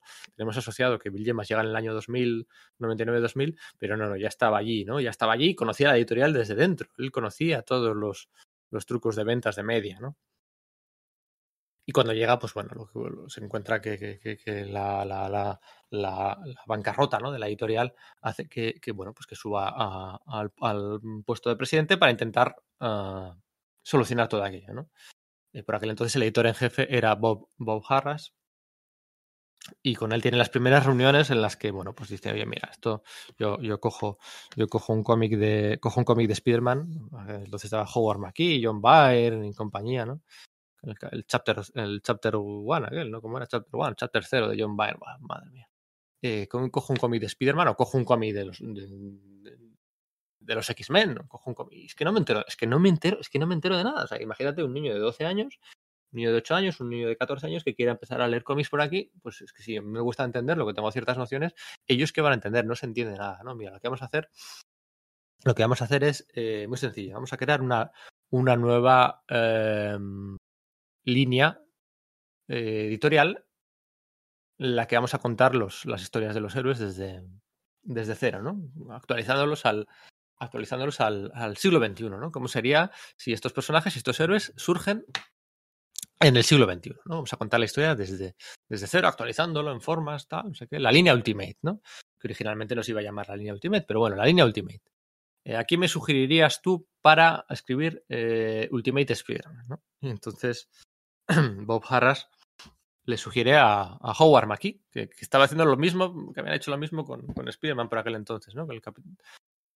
Y le dice, pero, pero te estoy diciendo que no se entiende nada, pues no me, no me ofrezcas un guionista que, que, precisamente está haciéndolo mal, ¿no? Y desde entonces no volvió a escuchar la opinión de Bob Harras. A Bob Harras en aquel momento tenía los días contados en, en Marvel Comics y, eh, y, Bill Gemas lo que hizo fue poner en, car el cargo a, a Joe Quesada, ¿no? Dio el cambio de, de, editor en jefe, puso a Joe Quesada y desde entonces con aquella, con aquella dinámica de poli bueno, poli malo, ¿no? En, tantas cosas, pues empezaron a añadir la línea Mar, eh, la línea Marvel Max, eh, aumentar la línea Marvel Knights, quitar el, el, Comics Code de Marvel Comics por fin después de tantos años, se lo quitaron en medio porque aquello no tenía ningún sentido, a provocar a todo el mundo en la industria, a provocar a DC, a lanzar la línea Ultimate Spider-Man, Ultimate eh, X-Men, Ultimate Team Up, Marvel Team Up, ¿no? Aquella serie que yo creo que se arrepintieron de crear porque luego tuvieron que contradecirla en varias ocasiones. Eh, por cierto, cuando aparece el primer número de Ultimate Spider-Man, aparece Ultimate Spider-Man co-created by eh, Bill Gemas, eh, Brian Michael Bendis y Mark Bagley, ¿no? Entonces, como que, que habéis co-creado Spider-Man. No, no, no. Spider-Man está... Era polémico hasta en todos los sentidos, ¿no? Lo, la iniciativa aquella de You Decide, ¿no? En la que competía con Joe Quesada y Peter David por a ver cuál era la mejor serie. Decía, no, yo sé cómo se escribe las series. Yo... Se metió hasta el punto de escribir series él, ¿no? Meterse con DC, con Marvel y aquello. Eh, se metió en todos los pollos habidos y por haber.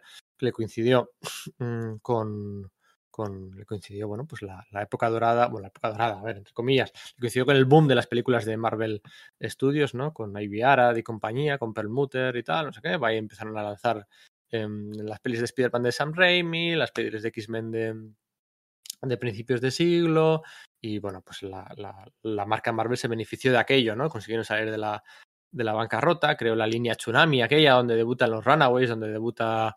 Eh, había una serie de, de, mística muy interesante de Brian Cabaujan, ahí debutan los Runaways, ahí este hizo... Eh, le sacó a, a, Salvador La Roca de la serie de Stream X-Men, le sacó a la fuerza para hacer la miniserie aquella de Namor, eh, y se la cargó, contar el origen de Lobezno, bueno, pues que, que, que, ¿qué os vamos a contar? ¿no? ¿Qué os vamos a contar a estas alturas de Evil Gemas, que era una persona, pues, eh, más allá de todas sus eh, aportaciones creativas y decisiones editoriales, pues era una, un, un tío que, que propiciaba, que, ejercía el bullying en la oficina, ¿no? Había reuniones en las que, bueno, que le pusieron una queja por cómo trataba a algunas de las editoras y en la siguiente reunión, cuando estaban ahí todos en la mesa redonda, esto está documentado en una entrevista de Tom Brevoort que leí hace cosa de un mes. En la siguiente reunión, donde estaban todos reunidos, eh, dijo, oye, tú has puesto una queja por, por, cómo te trato y le cogió y le tiró dos cómics a la cara delante de todo el mundo. O sea, bueno, pues un trato vejatorio, un trato humillante, un trato...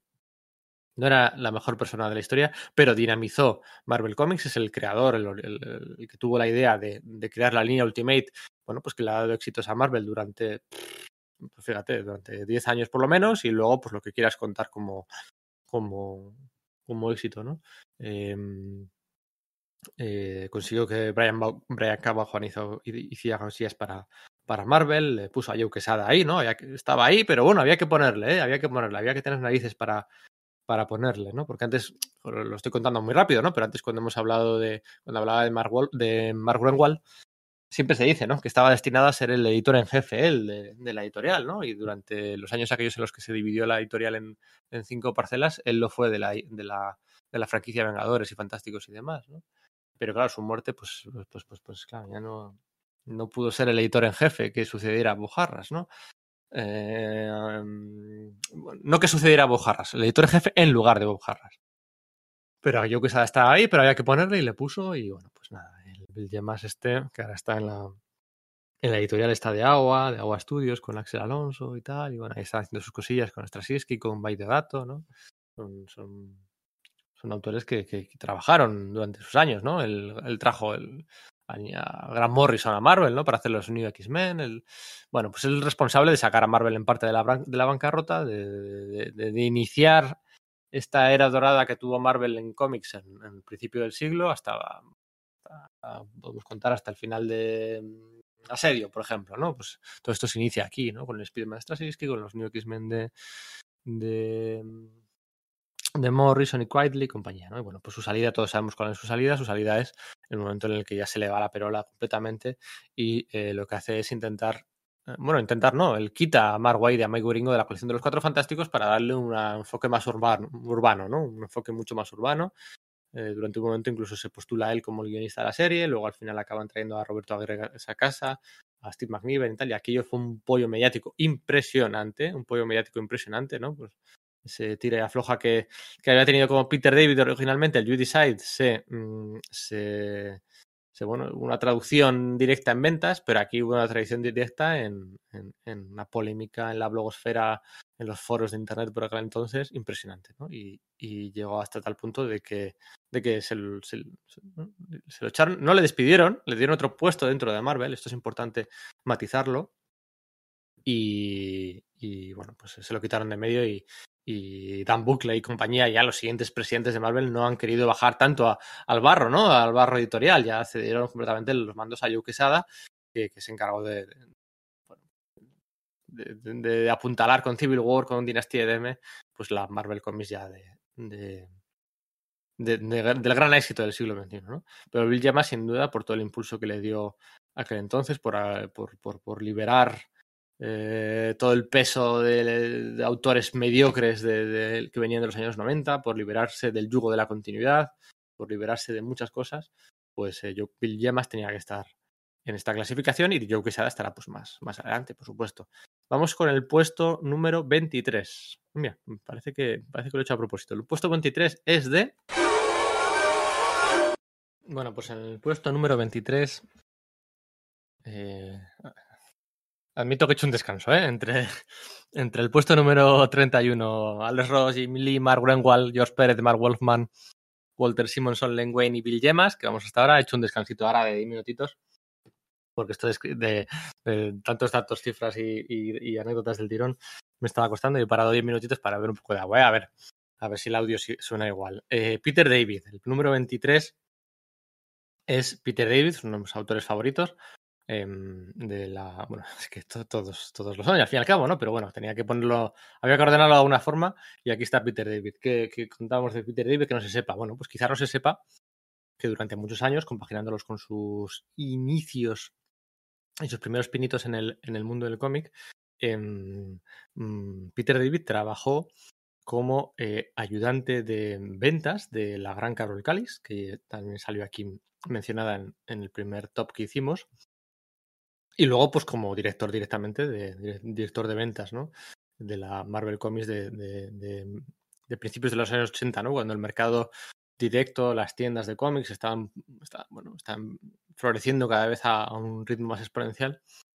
Y, había que andar al loro, ¿no? Había que saberse los trucos, había que saberse las, cómo promocionar las series. Bueno, pues, eh, igual el catálogo, el previews que había por aquel entonces, igual había que poner que aparecía de invitado el doctor Octopus en el cómic de no sé qué, porque es que no, no venía nada, si es que era un listado del, de los títulos, el número y el precio, no, no venía nada, ¿no? Y pues claro, oye, pues igual si aparece el no igual las ventas suben, ¿no? Ah, pues mira, entonces hay que indicar que sale el no, ¿no? Porque claro, si no la gente de la tienda no sabe que tiene que pedir este número de Power Pack porque viene el ¿no? y tal.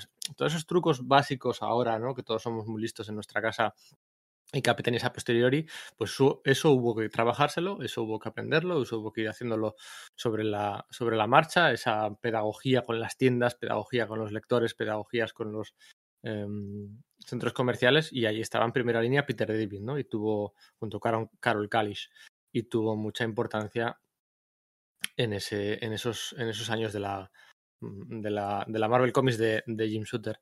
Em, y luego, pues, por supuestísimo, más allá de su labor como dinamizador, por decirlo de alguna forma, o de figura polémica eh, al que no se cortaba un pelo a la hora de criticar a sus jefes o a quien fuera, ¿no? A Todd McFarlane, a Eric Larsen y meterse en todos los países del mundo que tanto salseíto daban en los años 90, eh, pues por supuestísimo su labor como, como guionista de, de Hulk de Spider-Man, del Capitán Marvel, de X-Factor, otra vez de X-Factor, otra vez de Spider-Man, otra vez de.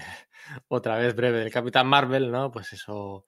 Eso cuenta mucho, ¿no? Em, mm, desde la muerte de la Capitana Ian de Wolf hasta. Mm, pues no sé, la etapa de, de, Hulk que empieza un poquito en los 80 y, pisa a los 90, a, lo, a suceder a, a mm, Chris Claremont y Lou Simonson en, en, X Factor con aquella alineación de Caos, de Polaris, de Rain, de Mercurio, de Fortachón y de Madrox, a luego la serie que hizo después de Dinastía M con Laila Miller, Madrox, M, Sirin, Rector y compañía, a, no sé, a la serie que hizo en paralelo del, del Amazing Spider-Man Straczynski, ¿no? Que hizo el Friendly Neighborhood de Spider-Man, ¿no? Con, con aquello, eh, yo qué sé, pues, que contamos, ¿no? Y sobre todo pues, el, futuro imperfecto, por ejemplo. Y sobre todo una, una preferencia y un gusto por pues, el tratamiento de temas eh, delicados socialmente, podría, podría describirse así, en los que él no rehuyó en ningún momento, ¿no? Ya fuera la homosexualidad, ya fuera el, el tema del SIDA, ya fuera el tema de las adopciones, el tema de los parentescos biológicos, el tema de los psicólogos, el tema del trastorno de personalidad, el tema de todo, todo, todo, todos los temas que en principio no había cómics que trataran aquello y que fueran claros y que fueran explícitos y que parecía que solo había que utilizar los cómics como, como evasión, pues eh, Peter David los, los utilizaba normalmente en, en, muchas veces en números autoconclusivos, que por eso tenía mucho más punch y no, no, no rehuía de, de, esa, de esas de esos temas sociales, ¿no? Que tanto, bueno, pues al final es lo que le hicieron eh, santo y seña, ¿no? De su forma de escribir, más allá del humor, más allá de las tramas a largo plazo, más allá de esa facilidad que yo solo se la he visto a Robert Kirkman eh, cada, cada año dar un giro completo y radical a la colección para mantenerla siempre viva, ¿no? Eso se, ve muy bien tanto en Hulk como en su X Factor. Em, bueno, la verdad es que Peter David es eh, una figura, pues, aunque ha trabajado en DC, ¿no? Aquaman, Supergirl, tal, Fallen Angel, eh, John Justice, es una figura íntimamente asociada, yo creo, a la, a la marca Marvel y ha, y ha, servido para, y ha trabajado para ellos durante, pues fíjate, si empieza en los años 80 y estamos en 2021 y todavía sigue haciendo miniseries de, de Spider-Man por aquí y por allí, que si eh, Ben Reilly, que si el, la conspiración del clon, que si no sé qué, que si no sé cuál, pues, eh, pues fíjate, Spider-Man 2099 hizo hace poquito, eh, bueno, la verdad es que siempre, siempre notable, a veces sobresalientes, otras veces no tanto, me acuerdo cuando hizo, cuando se encargó de la serie de, de, de Hulka después de la, de la etapa de Dan Slott, ahí yo creo que la cagó bastante, sobre todo además con, con el dibujo de un Larry Stroman que todos esperábamos encontrarnos el Larry Stroman de aquellos números de X Factor, pero no fue así. Fue un Larry muy distinto y la serie de Hulka cayó en picado inexplicablemente. Bueno, inexplicablemente. Eh, fue un pequeño fracaso, ¿no? Una mancha en su historial, pero es, normal. Estamos hablando de un tío que ha trabajado durante pues 35 años para, para Marvel Comics, ¿no? Eh, su serie de Hulk, pues bueno, pues la mejor etapa considerada por muchos aficionados. Eh, Spider-Man Spider-Man en 2099 de los años 90, el Capitán Marvel de Janis Bell, ¿no? Con aquel Vaya Ganso Soy, ¿no? Que, que, retomaba el, el, el, concepto del, del hijo de, de, Marvel después de Siempre Vengadores, ha hecho cositas con, con ¿no? aquí y allí. Bueno, pues, pues bien, bien, bien. La verdad es que la verdad es que, un autor solvente, un autor notable, un autor puro Marvel, ¿no? El, el que le ayuda a llegar a, a ser, a ser lo que es, ¿no? Sin rehuir de la continuidad, del humor tan importante. Y poco más hay que contar de Peter David, así que vamos a hablar del siguiente, que posiblemente, sí, posiblemente sea el nombre más desconocido de los que quedan hasta, hasta ahora, ¿no? Que igual no sale de carrería decir eh, todo lo que, que, hizo en su día y bueno, pues hay que, hay que hacer un poquito de, de justicia con el bueno de en el puesto número 22 está el gran Archie Woodwin. ¿Vale? Como decía, pues posiblemente para muchos pues no esté a la altura en renombre pues de Peter David, de Len Wayne, de Walter Simonson, de Mark Wolfman, de, de Bill Gemas, ¿no? de Jimmy Lee, a los que hemos comentado anteriormente.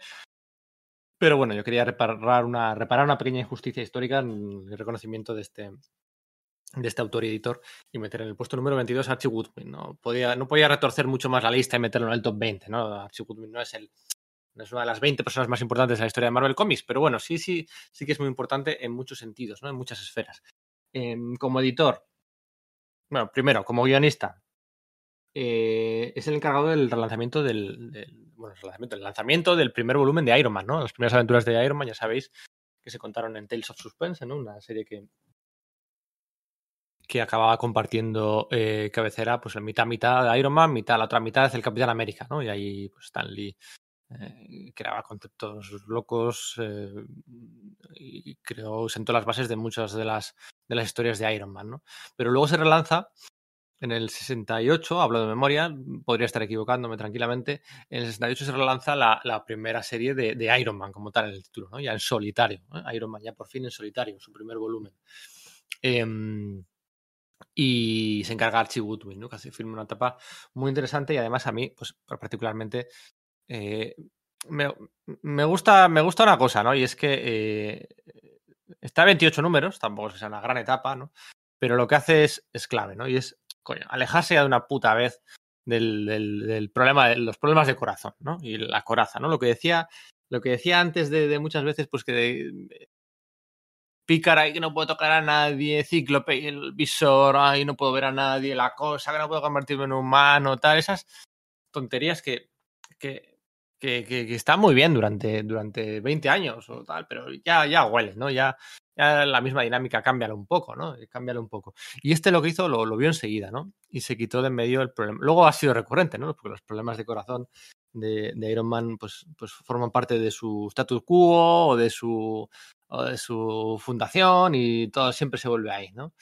Bueno, Iron Man ha tenido problemas de, corazón, de espalda, de, ha estado en coma, ha tenido problemas de salud de todo tipo, eso es cierto, pero sobre todo se conocen los, de, los del corazón. Eh, y lo arregla, ¿no? Lo arregla en los, aquellos episodios con Midas, con, con Madame Máscara, con los Vengadores, con, con, con aquellos enfrentamientos y se, y se, se quita de en medio por fin esos problemas del corazón, ¿no? Se los quita ya para siempre, ¿no? Que dependía de estar cerca de la armadura. Ya, ya vale, ¿no? O sea, Archie Woodwin, que su primer encargo en Marvel fue precisamente Iron Man, porque entró a la oficina de Stan Lee a pedir trabajo, él no trabajaba en Marvel y justo le pilló a Stan Lee haciendo un guion de Iron Man y le ve, se, ve, se ve que le venía mal acabarlo aquel día y le dijo, pues mira, te encargas tú, a ver si eres capaz. Y así se quedó.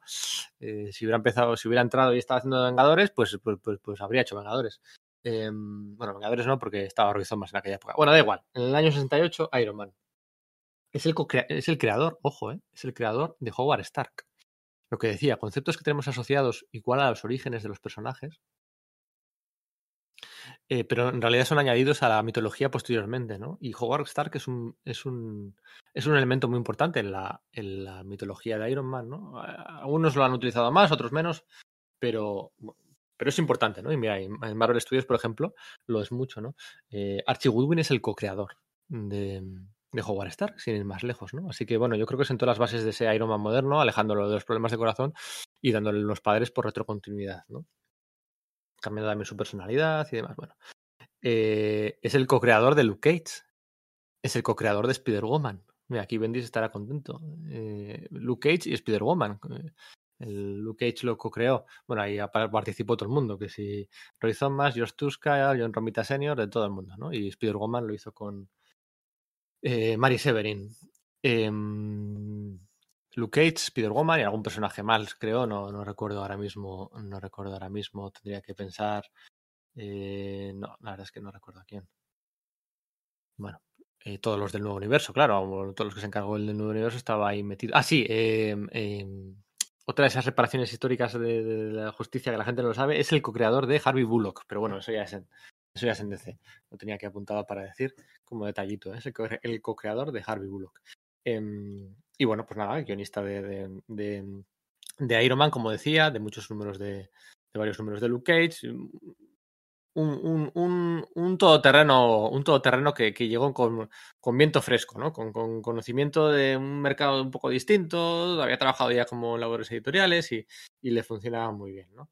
Eh, tocó todos los palos habidos y por haber de, la serie de, la editorial por aquel entonces. Posiblemente realmente, más allá de Luke Cage, Spider-Woman, Howard Stark y demás, su, eh, su figura está más asociado a la de, a la de um, editor en jefe, porque fue el editor en jefe que sucedió a Len Wayne, no, sucedió a Mark Wolfman, perdón, justo antes de Jim Shooter, ¿no? Eh, es el que está él del 76 al 77 hasta la última semana del 77 en la que decide que se pire se pira y entra Jim Shooter en la primera semana del 78 ¿eh? Jim Shooter es fácil de recordar está del 78 al 87 del 78 al 87 pues Archie Goodwin está un, año antes y bueno pues intenta encauzar un poquito pues toda la deriva de la expansión de títulos que había habido durante los años 70 y, un poco la, la dejadez de, de, de, Len Wayne y Mark Wolfman durante sus años, como editor en jefe. ¿no? Y Goodwin intenta reparar aquello, contrata contrata a Jim Shooter para hacer las labores. Realmente a Jim Shooter lo contrata Mark Wolfman, eh, pero justo al final, ¿no? Pero eh, Goodwin se vale de, se vale de Jim Shooter como editor asistente para, para eh, dar una voz uniformidad, uniformizar la, la, la, la, la voz editorial de continuidad dentro de los títulos. ¿no? Y entre los dos hacen un buen tándem y consiguen sacar adelante bastantes cositas, ¿no? Porque hay que recordar que es durante los, los años de el año de Archie Goodwin en el que se contrata la licencia de Star Wars, ¿no? que son cómics que se van a publicar posteriormente durante los años de Jim Shooter y van a salvar a Marvel y tal, y no sé qué, pero bueno, cuando se hace aquello, el que da la luz verde era Archie Goodwin, ¿no? Que, el mérito es de Roy Thomas porque lo supo vio venir y lo que salvaría la editorial y bla, bla, bla, bla, bla, pero eso se hace durante la época de, Archie Goodwin y sobre todo eh, cuando deja de, de trabajar para, para, Marvel Comics como editor en jefe, sobre todo luego se encuentra, gracias a Jim Shooter y Stanley, encuentra el acomodo en la línea Epic, ¿no? En la línea de Epic Illustrated, de Epic Comics, que en principio va le garantizan un puesto como editor de aquella línea en paralelo a Jim Shooter para no darle a entender que va a estar por debajo de él, porque bueno, pues no querían dañar su ego, no querían dañar su tal, no sé qué aunque Archie Goodwin sabe perfectamente pues quién mandaba en aquella ocasión, ¿no? Pero, pero, pero bueno, la línea Epic Comics de, eh, de los años 80 es la que le dio ese sabor, eh, ¿cómo decirlo? Ese sabor eh, indie, no, indie no es la palabra.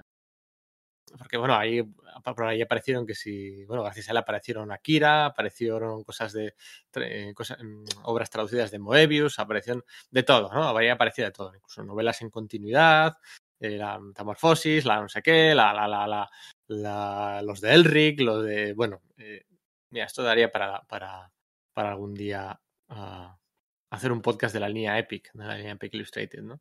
Eh, ese, bueno, sí, ese sabor maduro, ¿no? Ese sabor alejado de los pijamas un poquito, alejado de los, de lo mmm, puramente superheroico, digamos, ¿no? Este era como, para lectores maduros, ¿no?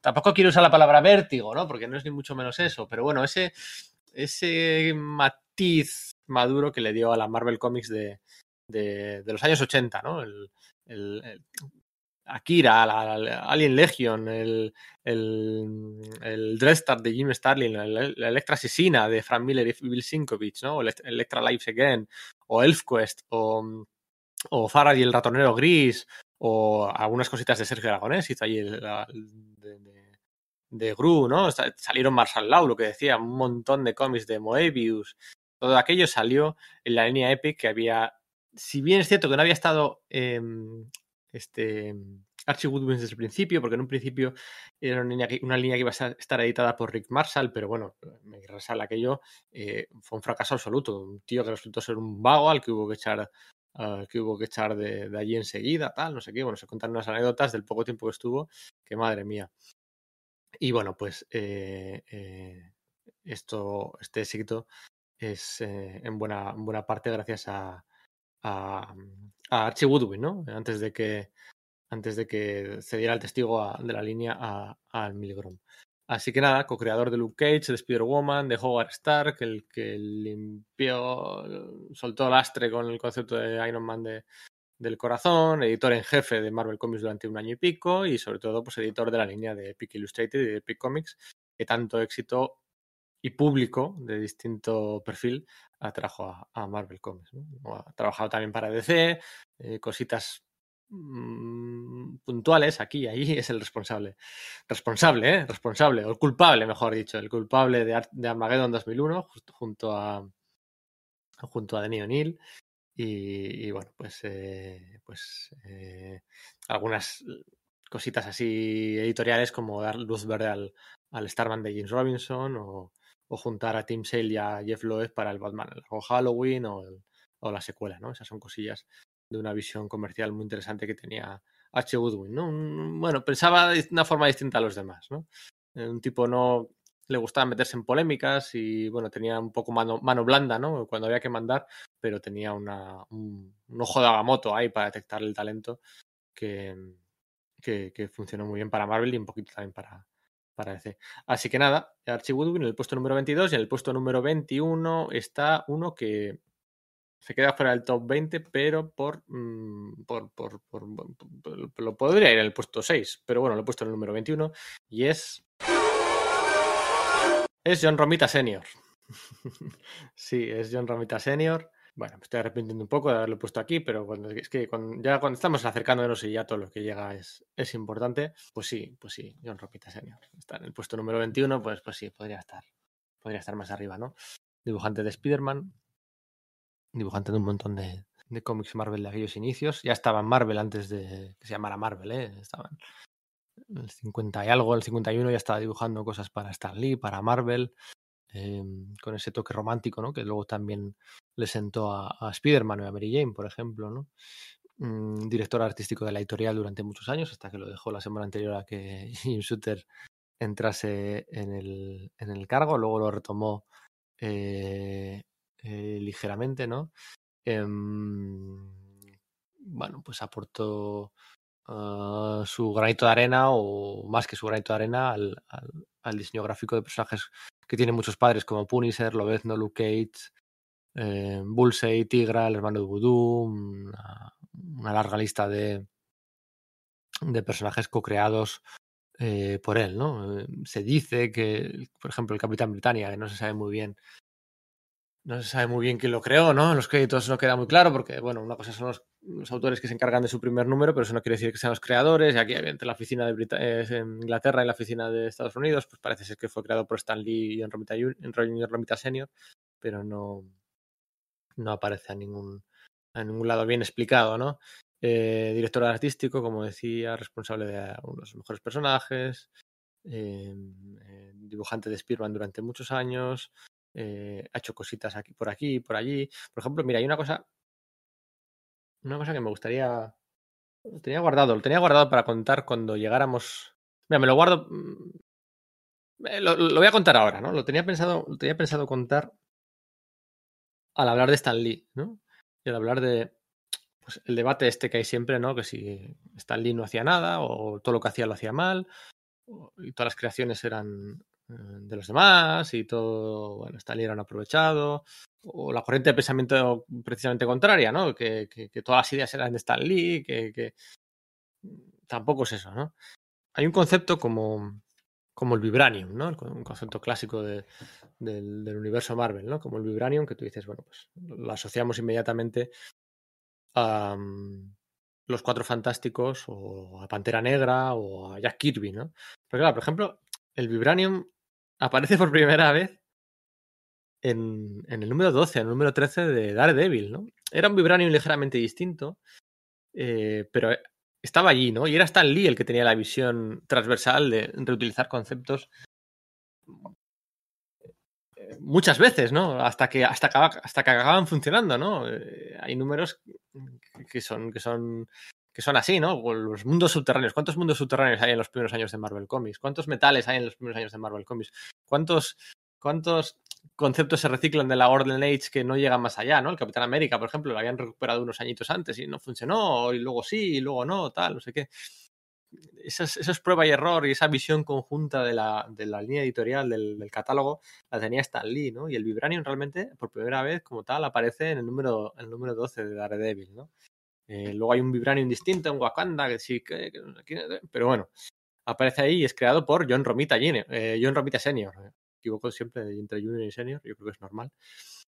Pero, pero bueno, eso, eso quería comentarlo un poco más adelante y a ver qué comento con el Stanley. Pero bueno, que está, que está ahí. Luego, pues de John Romita Senior podemos comentar un par de regresos que ha tenido en, en, en años recientes, ¿no? Me estoy acordando del número 500 de Amazing Spider-Man de Straczynski, donde unas páginas mmm, muy emotivas, eh, después de un número principalmente dibujado por su hijo, y, que estaban muy chulas, ¿no? Daredevil también hizo lo mismo, ¿no? Regresó para unas páginas y, bueno, la verdad es que es un, clásico de la editorial, eh, santo y seña de los primeros años de, Marvel Comics, ¿no? No, lanzó ninguna serie desde el principio de Daredevil, de X-Men, de Spider-Man, de, de, de, Los Vengadores, de los Cuatro Fantásticos, tal pero bueno, estaba, estaba allí, siempre estaba allí y sobre todo, pues básicamente pues, se dedicó durante muchos años a hacer las tiras de prensa, ¿no? Que tan, tanta importancia, yo creo que no le damos la importancia suficiente porque nos pilla muy lejos, ¿no?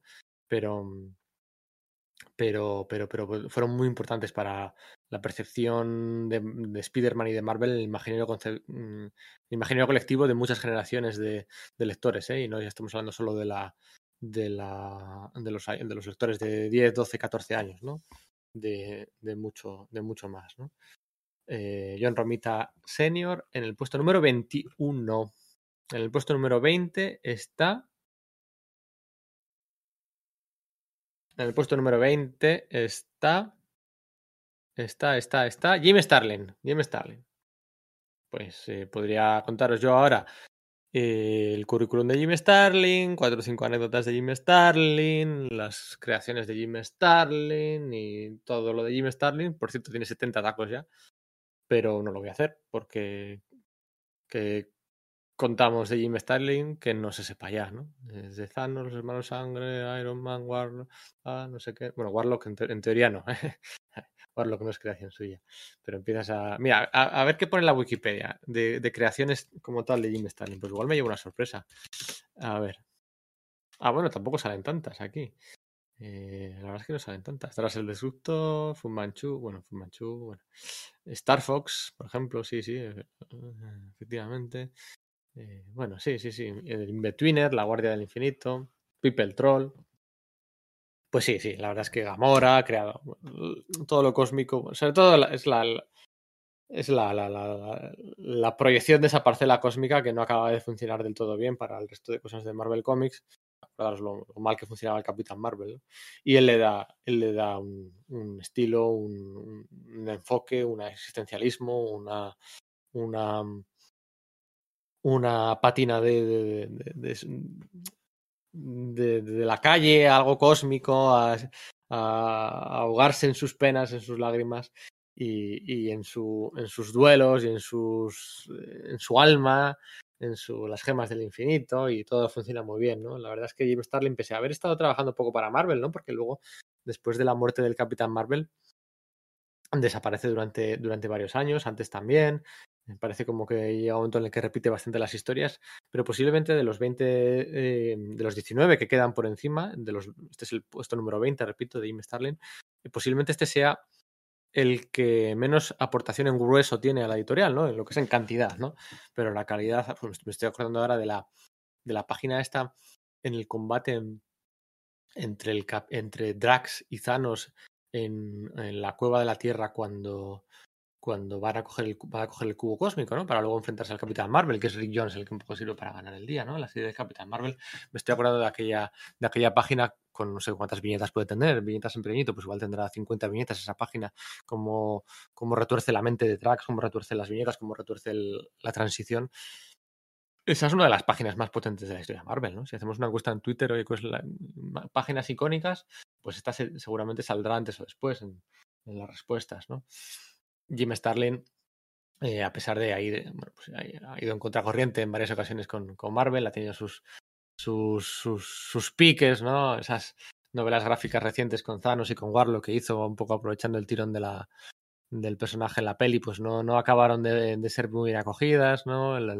Incluso la serie aquella de Marvel 10 de principios de siglo tampoco, el relanzamiento de Drag. No, no, lo último no ha acabado de, co de, cojar del todo, ¿no? Pero bueno, es el tío que creó el guantelete, del, el, la miniserie, que hizo la miniserie del guantelete del infinito. Y ya solo por eso, pues eh, la proyección que ha tenido posteriormente en, en multimedia, pues, eh, pues sirve para que, para que, para que se cuele aquí, ¿no? A pesar de, a pesar de, bueno, pues unos 80 no muy fructíferos en lo que se refiere a la, a la editorial, ¿no? Porque sí, porque estaba publicando cosas de Dreadstar, ¿no? Pero bueno, eso era de creación, de creación propia, ¿no? Así que nada, Jim Starlin, lo que decía antes también, otro de los colaboradores aquellos del, del estudio de dibujantes de Howard Chaykin, Frank Miller, Walter Simmons y compañía, ¿eh? que lo, lo, decía antes. Eh, Jim Starlin está en el puesto número 20. Estoy aquí, bah, 20. John Romita el 21, pues se podría dar las vueltas, o con el que viene ahora y tal. Pues sí, aquí el, la, la la brocha fina igual te permite mover algunos puestos aquí y allí, ¿no? Pero yo quería meter a Jim Starlin en el puesto número 20. En el puesto número 19, alguien polémico, alguien muy, muy, muy, muy polémico, pero importante al fin y al cabo para la historia de Marvel Comics. Importante en muchos sentidos. Estamos hablando de. En el puesto número 19 he puesto a Bob Harras. ¿Por qué he puesto a Bob Harras? Pues eh, alguien tan polémico, ¿no? Alguien tan, tan, tan, tan divisorio entre los, entre los aficionados, ¿no? Bueno, Bob Harras al final es un tío que está desde el año 83-84, que entra como editor asistente de Ralph Macchio en Marvel Comics. Enseguida, enseguida va subiendo puestos, ¿no? Enseguida se ve que es una mente lúcida para, para muchas cosas, con un don de gentes Em, entre la nueva generación de talentos que viene eh, pisando fuerte, ¿no? Eso lo hace subir puestos enseguida y se acaba convirtiendo, pues 10 años después, en el editor en jefe de la, de la editorial, ¿no? El editor jefe básicamente porque venía de ser, bueno, tiene la suerte de, la suerte o saber moverse, ¿no? Es un poco lo de siempre, ¿no?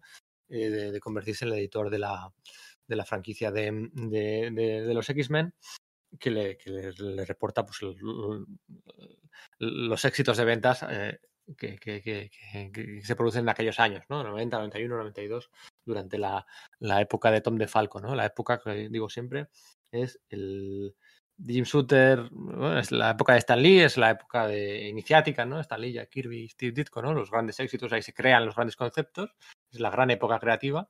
La época de Jim, de Jim Shooter es la gran época mm, em, de calidad, por decirlo de alguna forma, ¿no?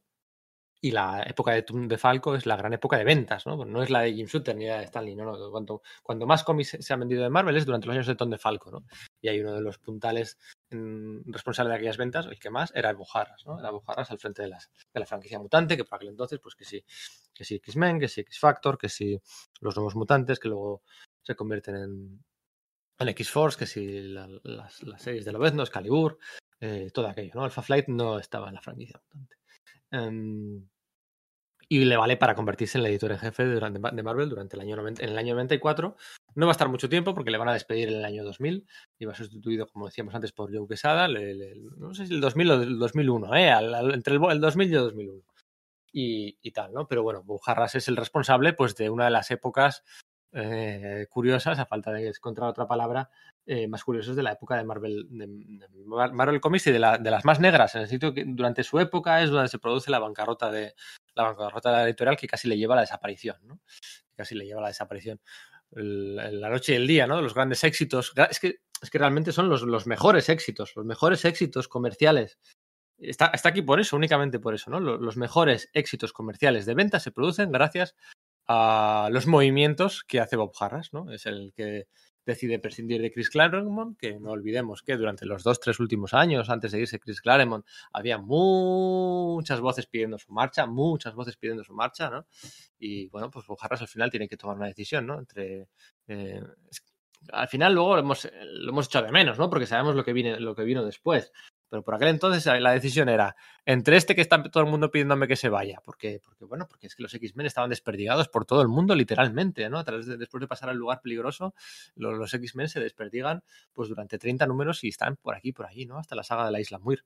Y aquello pues molestaba a muchos aficionados, ¿no? Que es este Gambito, que es esta tormenta, que, Coloso, pintor, tal, no sé qué, Banshee, Forja, que yo no quiero. Bueno, ya sabéis todo aquello, ¿no? Eh, tenía que elegir entre pues, eh, un guionista que parecía ya estaba en horas bajas después de escribir a la colección durante, durante 150 números o más, o el dibujante J. Artis que estaba reportando pues, grandes beneficios a la editorial. ¿no? Y él toma la decisión de mantener a Jim Lee, de concederle a Rob Liefeld la posibilidad de reformular los nuevos mutantes como X-Force, y eso le da las dos más, los dos mayores éxitos comerciales de Marvel en toda su historia. ¿no? El número uno de los X-Men de Jim Lee y todavía Claremont se va al número tres eh, que vende 8 millones de copias, y el número 4 vende, imprime, vende, imprime, vende, vende, vende. Eh, y el número 1 de X-Force de, de Rob Liefeld, únicamente con dos portadas alternativas. Ojo, el mérito es mayor. El de Jim Lee posteriormente trajo, trajo eh, 4, 4, trajo, trajo.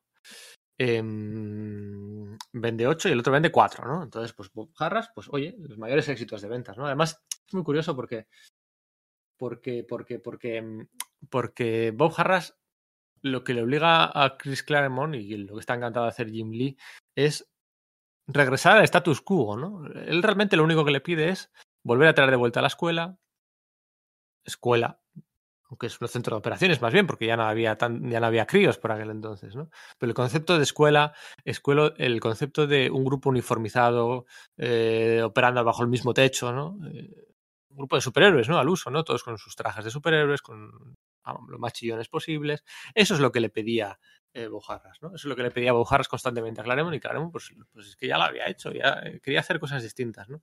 Pero es, es, es muy curioso cómo, cómo, cómo Bob Harras pedía eso y luego, eh, cuando él se encargaba de, los Vengadores, por ejemplo, de la serie de los Vengadores, él, bueno, pues es que él lo que hacía era desperdigar el grupo por aquí, por allí y tal, pues sí, está, trabajar en la mansión y tal, pero, pero, pero, pero era completamente eh, distinto a lo que él estaba exigiendo a Chris Claremont. Es cierto que lo de Chris Claremont es el 91 y lo que yo digo de Vengadores es el 94, 95 y 96, es posteriormente, ¿no? Es otro, otro contexto, ¿no? Son vasos comunicantes, eh, modas, ciclos y tal.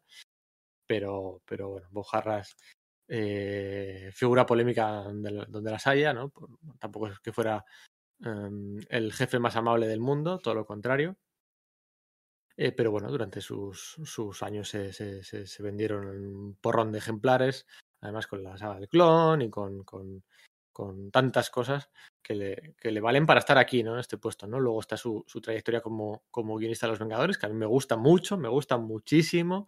¿eh? El Caballero Negro, Cersei, a ver cómo se trata eso en la película de los Eternos, que está por, por, por venir, ¿no? Los Vengadores entre el 92, 95 y 96.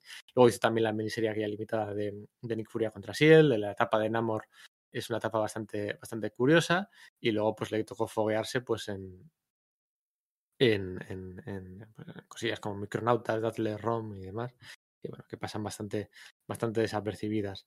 Eh, no tiene un grueso creativo mm, importante en lo que se refiere a, a, cómics, más allá de lo que he mencionado. Podría estar hablando de sus Vengadores, Operación Tormenta Galáctica, la saga del Proctor. Eh, ahí, mira, ahí estaba Watu también, por cierto. Eh, Whitman, eh, La Visión, las chaquetas, ¿no? Las chaquetas de, aquellas épocas. Por cierto, las chaquetas, mira, ¿qué comento lo de las chaquetas? Esta, moda de las chaquetas, que todos los grupos de superhéroes tenían, tenían chaquetas en los años 90, eh, el otro día me encontré con un artículo en el que rastreaba hacia atrás eh, cuáles eran los primeros grupos que habían eh, vestido todos chaquetas con el logotipo, todo, todo, el, todo, el, grupo con chaquetas. Y, y, aparecen, hay dos ejemplos en dos meses consecutivos, octubre, creo que era octubre y noviembre del 90, de dos grupos que lo hacen por primera vez. Lo curioso es que los dos grupos los hace el mismo autor. O sea, el mismo autor tiene la, la, misma idea la aplica en dos series y aquello iba a ser una moda exponencial, ¿no? Y ese autor era Keith Giffen, que lo hizo por primera vez en la serie de, de la Legión de Superhéroes que hacía por aquel entonces y luego en lo del conglomerado, aquello de la Liga de la Justicia Internacional. Si os acordáis, eh, allí estaban las chaquetas de los, de los, dos, de los dos grupos que, que pusieron de moda, o sea, es que es tal cual, o sea, cuando dice que es algo una moda de los 90 es tal cual. En octubre y noviembre de los del 90 se instaura eso y luego pasa todo el mundo, los Cuatro Fantásticos, los X-Men, los Vengadores, el, el Extreme Justice, el no sé qué, todo el mundo con chaquetas y fue por culpa por culpa de Keith Giffen, qué cosas, ¿eh? eh así que bueno, nada, Bob, Bob Harras en el puesto número 19, pues los mayores éxitos de la historia de Marvel Comics son gracias a sus movimientos de fichas, que luego acabarían saliendo mal, ¿no? La bancarrota, ¿no? También un punto negro, o el mayor punto negro en la historia de Marvel Comics, eh, tiene como, como, testigo directo, responsable directo a Bujarras, así que bueno, tenía que estar aquí. No todo es florido y hermoso, también hay cosas que, que, que, que bueno, pues que, puntos negros que, que no por ello dejan de ser importantes, ¿no? Puesto número 19. En el puesto número 18 está que pone aquí Matthew Rosenberg. Matthew Rosenberg, no, no puede ser, aquí tiene que estar. Ah, no, no, vale, vale, vale.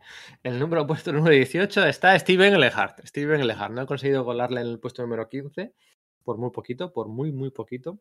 Aquí tenía dudas de si poner primero al 17 o al 18. El 17 es Gary Conway, ¿eh? lo aviso desde ya.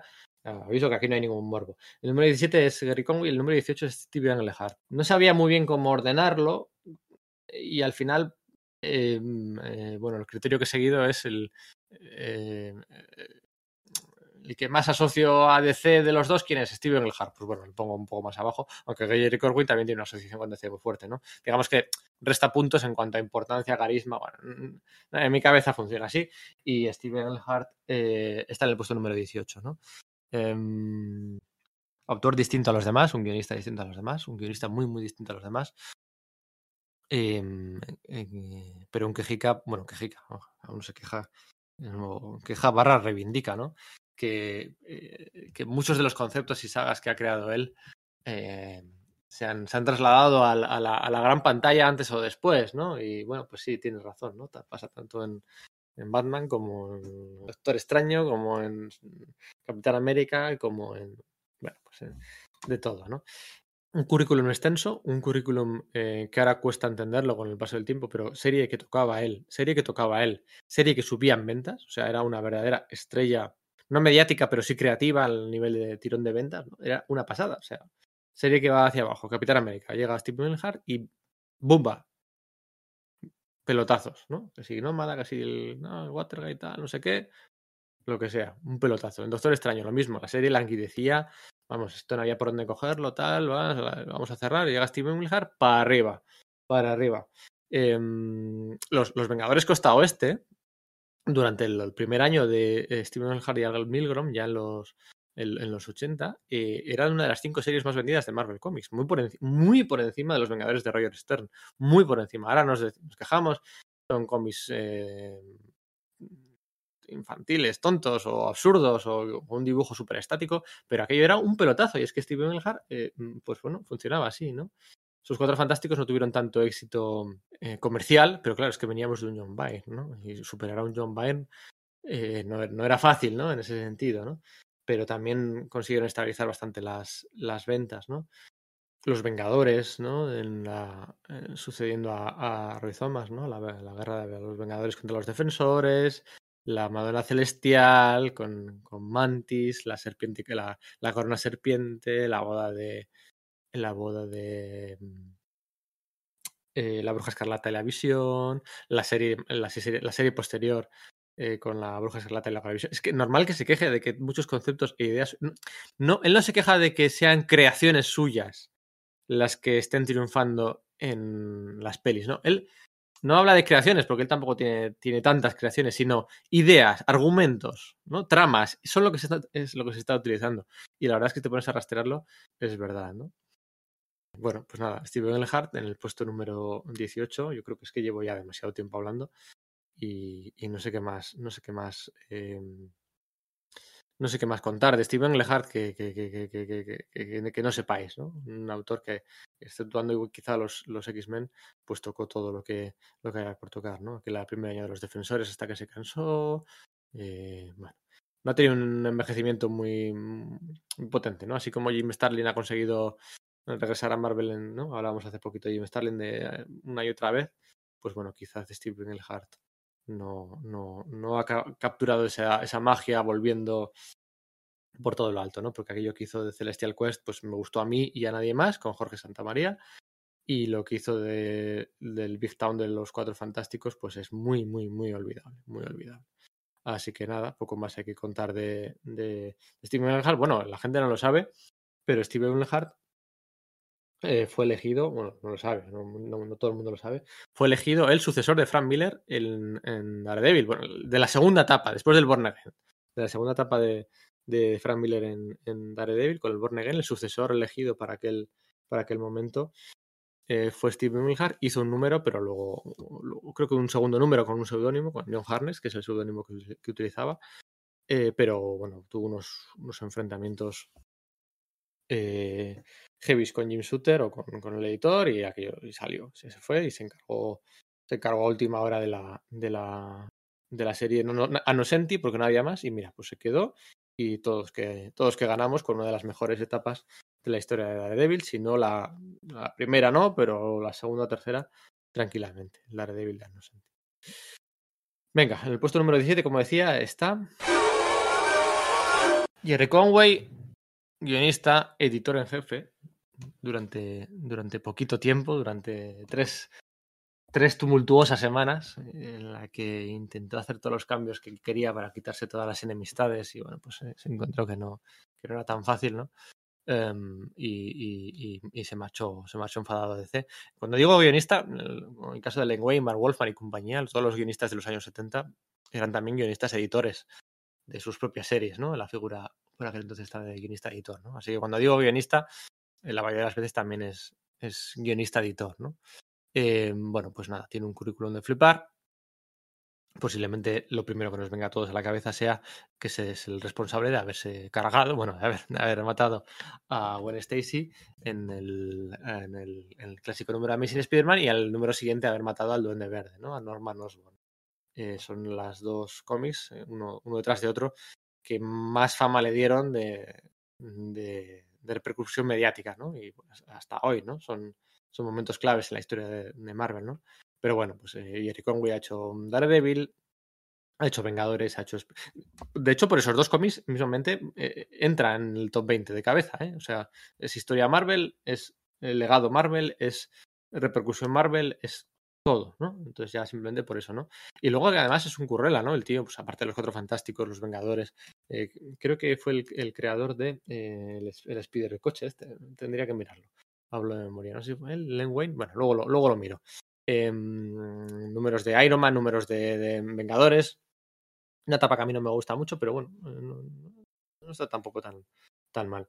Eh, números de Thor, hizo 40 números, una, una barbaridad. El, cuando Thor eh, empezó a declinar su popularidad, ¿no? Siempre decimos lo mismo. En los años 60, las series más vendidas de Marvel eran Spider-Man, Los Cuatro Fantásticos y Thor, gracias a Kirby, claro y luego pues el marrón de suceder a Jack Kirby en, en Thor, entre ellos se, lo, se, lo, asume Jerry Conway, que escribe la serie entre el número 193 y 238. Son cinco años, entre el 71 y el 75, en los que está él al pie del cañón y bueno, pues hace lo que puede. No, es, no son los números más recordados del mundo, pero eh, se encargaba de ellos. ¿no? Los Cuatro Fantásticos también hizo alguna cosilla, también sucediendo a, a, a, en este caso a Roy Thomas, ¿no? Cuando la serie, la serie quemaba, la serie quemaba mucho, la serie quemaba mucho eh, Iron Man, Vengadores, Spider-Man, luego muchos regresos a la franquicia de Spider-Man a series paralelas, que si Web Spider-Man, que si Espectacular Spider-Man, que si no sé qué, no sé cuál, no, ha hecho muchas, ha hecho muchos regresos, no a la cabecera principal, pero sí que sí que a la cabecera,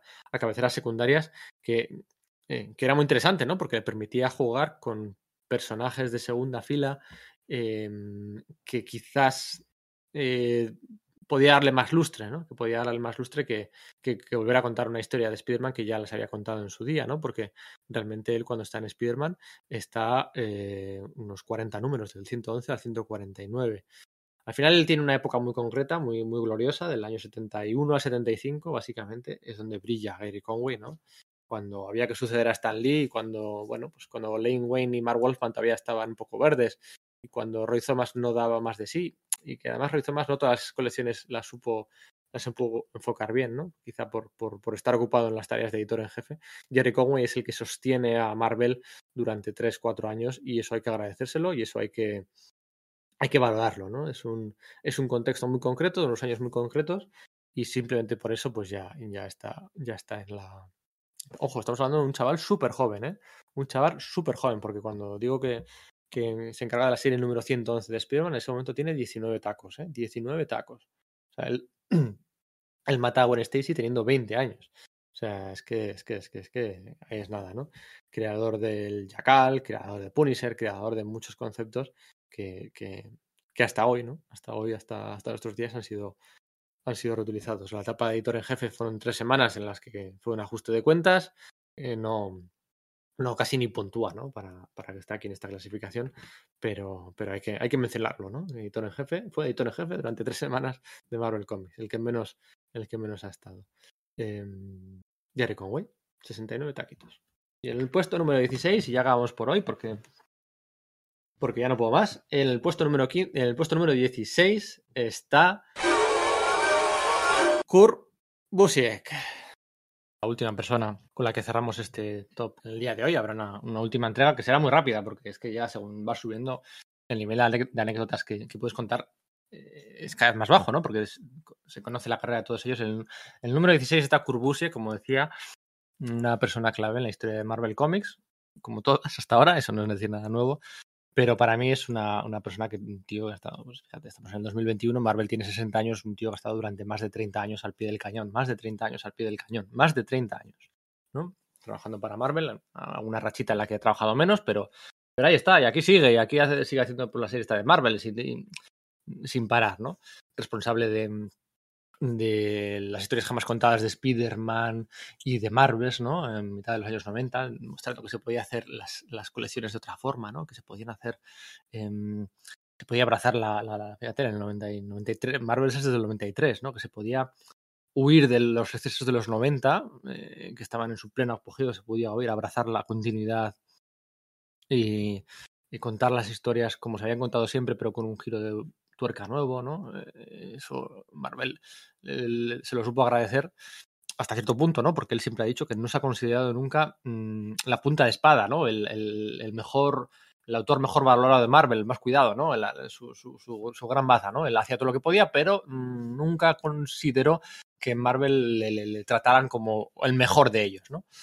Eh, pero bueno, Marvel le, concedieron la serie de Thunderbolts, ¿no? Con ese cliffhanger histórico eh, de la de la última página del primer número. Tengo mucha curiosidad por ver. Bueno, la última página no, ¿eh? de, la, de las dos últimas páginas, ¿eh? lo digo siempre. El, eh, cuando se desvela que Ciudadano V en realidad es el varón Zemo, no es en la última página, es en la penúltima página. En la última página es el resto de miembros. Cuando se dice la última página de Thunderbolts es la mejor última página. No, no, no, no, no. Exactamente, yo, exactamente no es cierto eso que se cuenta. ¿eh? No es el cliffhanger, la última página, son las dos últimas páginas. Tengo mucha curiosidad cómo por ver cómo se traslada esto a la gran pantalla, ¿no? Eh, hizo Vengadores, relanzó al grupo con lo que más necesitaba el grupo en aquel momento, ¿no? Ese retorno al clasicismo que comentaba antes con las historias jamás contadas del, de Spider-Man, con Marvels, ¿no? De hecho, por eso se lo dieron, ¿no? El grupo había entrado en una deriva de los años 90 con la encrucijada, la traición, las muertes de Iron Man, la, avispa que ya con un insectoide había, había caído en los excesos de los, de los Terry Cavanagh y compañía de los, de los 90, ¿no? Bob Harras había conseguido contenerlo, moderarlo, ¿no? Hasta cierto punto, con un reparto de, vengadores secundarios. Pero aquello degeneró enseguida, ¿no? Cuando se cierra Force Works, ¿no? Y, se reintegran a los personajes en el grupo, no acaba de funcionar nada bien. La verdad es que, no se sabía, que, fallaba exactamente en los que lo vimos en aquel momento. Bueno, sí se sabía, ¿no? Pero lo, cierto es que, que, que, Busiek salvó entre todas las comillas del mundo, salvó, salvó, a ver, bueno, sí, sí, salvó a los Vengadores, ¿no? Además veníamos acordados del héroe Ribbon de, de Rob Liefeld. Salvó a los Vengadores con Josh Pérez, con una alineación clásica, siempre dos o tres figuras nuevas para refrescar el grupo y bueno, pues una etapa que quizás con el paso del tiempo y, y, perdiéndose el contexto de qué era lo que se necesitaba en aquel momento, con el paso del tiempo pues no funciona igual de bien, ¿no? No funciona igual de bien porque ya como ya está como ya lo salvó él, eh, ahora no se entiende que hiciera falta salvarlo, ¿no? Pero es lo que necesitaba en aquel momento, ¿no? Los Vengadores Forever, los siempre Vengadores, ¿no? Eh, eh, eh, abrazando ya, bueno, al extremo el triple mm, tirabuzón y medio de continuidad ya, bueno, pasado de rosca, pero eh, funciona, eh, funciona con esos colaboradores como Carlos Pacheco, como Jos Pérez, ¿no? Con Sánchez en Iron Man. Mira, el Iron Man no, no, no funcionaba igual de bien, ¿no? Y, es raro, ¿no? Porque, porque que siempre tenía esa obsesión por, por las etapas de David Michelin y de Steve Englehart, ¿no? Son sus dos mayores influencias, seguramente en las etapas que él, que leía como lector, ¿no? Y se me hace raro que, que en su Iron Man huyera de, del, de, bueno, pues de, las bases de David Michelin ¿no? y de Bob Lighton, ¿no? que precisamente lo que hacían era eh, no utilizar a, Happy Hogan o a mm, Piper Potts, ¿no? Eh, o a Máquina de Guerra, no sé, no sé, no sé, no sé qué pasó ahí. Pero bueno, los Vengadores, eh, eh, Iron Man, Thunderbolts, eh, historias jamás contas de Spider-Man. Él ya había hecho cosas de Spider-Man ¿eh? en los años 80, si no recuerdo mal. Hizo en las series estas eh, paralelas de, de, de, de mm, espectacular Spider-Man o de Peter Parker o de Web of Spider-Man. Él ya había hecho algunas cositas antes, en, en, a, principios de los, a principios de los 90, historias súper de segunda fila, ¿no? De segunda, tercera cuarta fila de relleno, o sea, pero cuando digo de relleno es de hacer dos números y ya, de foguearse, de otros dos por aquí, mira, Web of Spearman estoy viendo, 81-83, ¿no?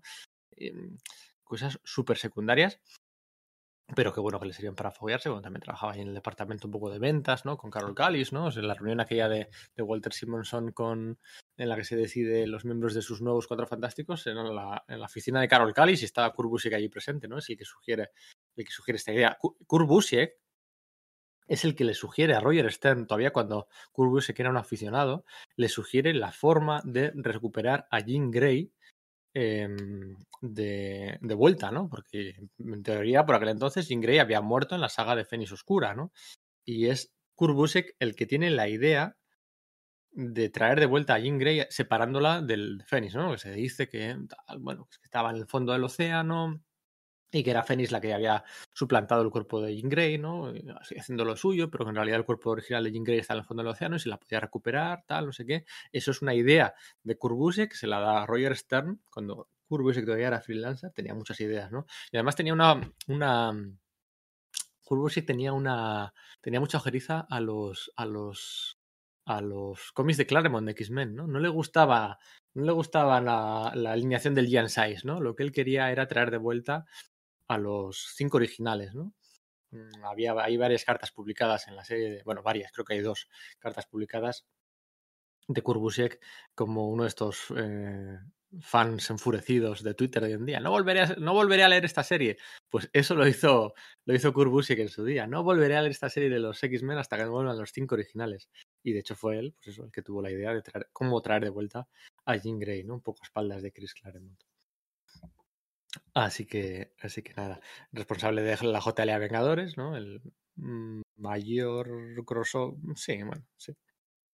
Podemos discutirlo, ¿no? Pero el mayor crossover de la, de la historia entre Marvel y, y DC. Y luego pues ha hecho distintos regresos a Marvel, ¿no? Pues en Thunderbolts y algunos números más con, con Fabián Icieza, luego hizo la, me la, la miniserie aquella de The Order, de los defensores, ¿no? Con Pacheco también, la maxiserie, cosillas aquí y allí, y pues ahora está haciendo ahí los, los, Marvels, y el año pasado hizo los, los Marvel Snapshot, que está un poco esta línea de números autoconclusivos fantásticos, fantásticos, en la que se centraba pues, en, un personaje Marvel distinto en cada número, en la que él elegía el equipo creativo de cada número, ¿no? Hacía las veces de editor, pero un editor un poquito metido también en, a sugerir ideas y enfoques y tramas, y no ya los bocadillos y los diálogos, pero bueno, ahí, ahí andaba, ¿no?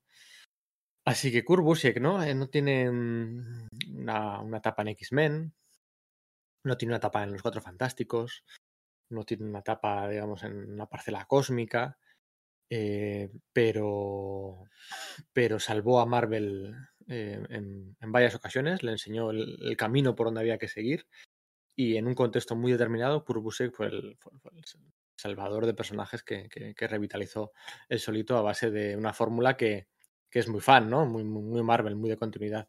Y ya simplemente por eso, pues merece, merece este lugar, quizá demasiado alto. Pues, no, has puesto a John Romita Senior en el puesto número eh, 21 y a Kurbusik en el 16. Bueno, pues es que a Kurbusik originalmente la había intentado meter en el top 10 y al final, por fuerza mayor, no me ha quedado otra que sacarlo porque es que era ya mucho canteo, ¿no?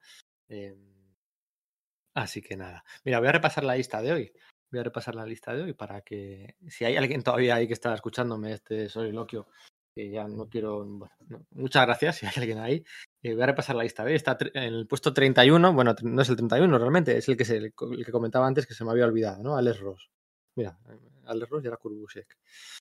Eh, en el puesto 30 estaba Jim Lee, en el 29 Mark Greenwald, en el 28 George Pérez, en el 27 Mark Wolfman, en el 26 Walter Simonson, en el 25 el gran Len Wayne, en el 24 Bill Gemas, vaya pieza, en el 23 Peter David y el 22 Archie Woodwin. Y luego el 21 John Romita Sr., Jim Starlin en el 20, 19 Bob Harras, 18 Steve Englehart y 17 Jerry Conway y en el 16 Kurbusek.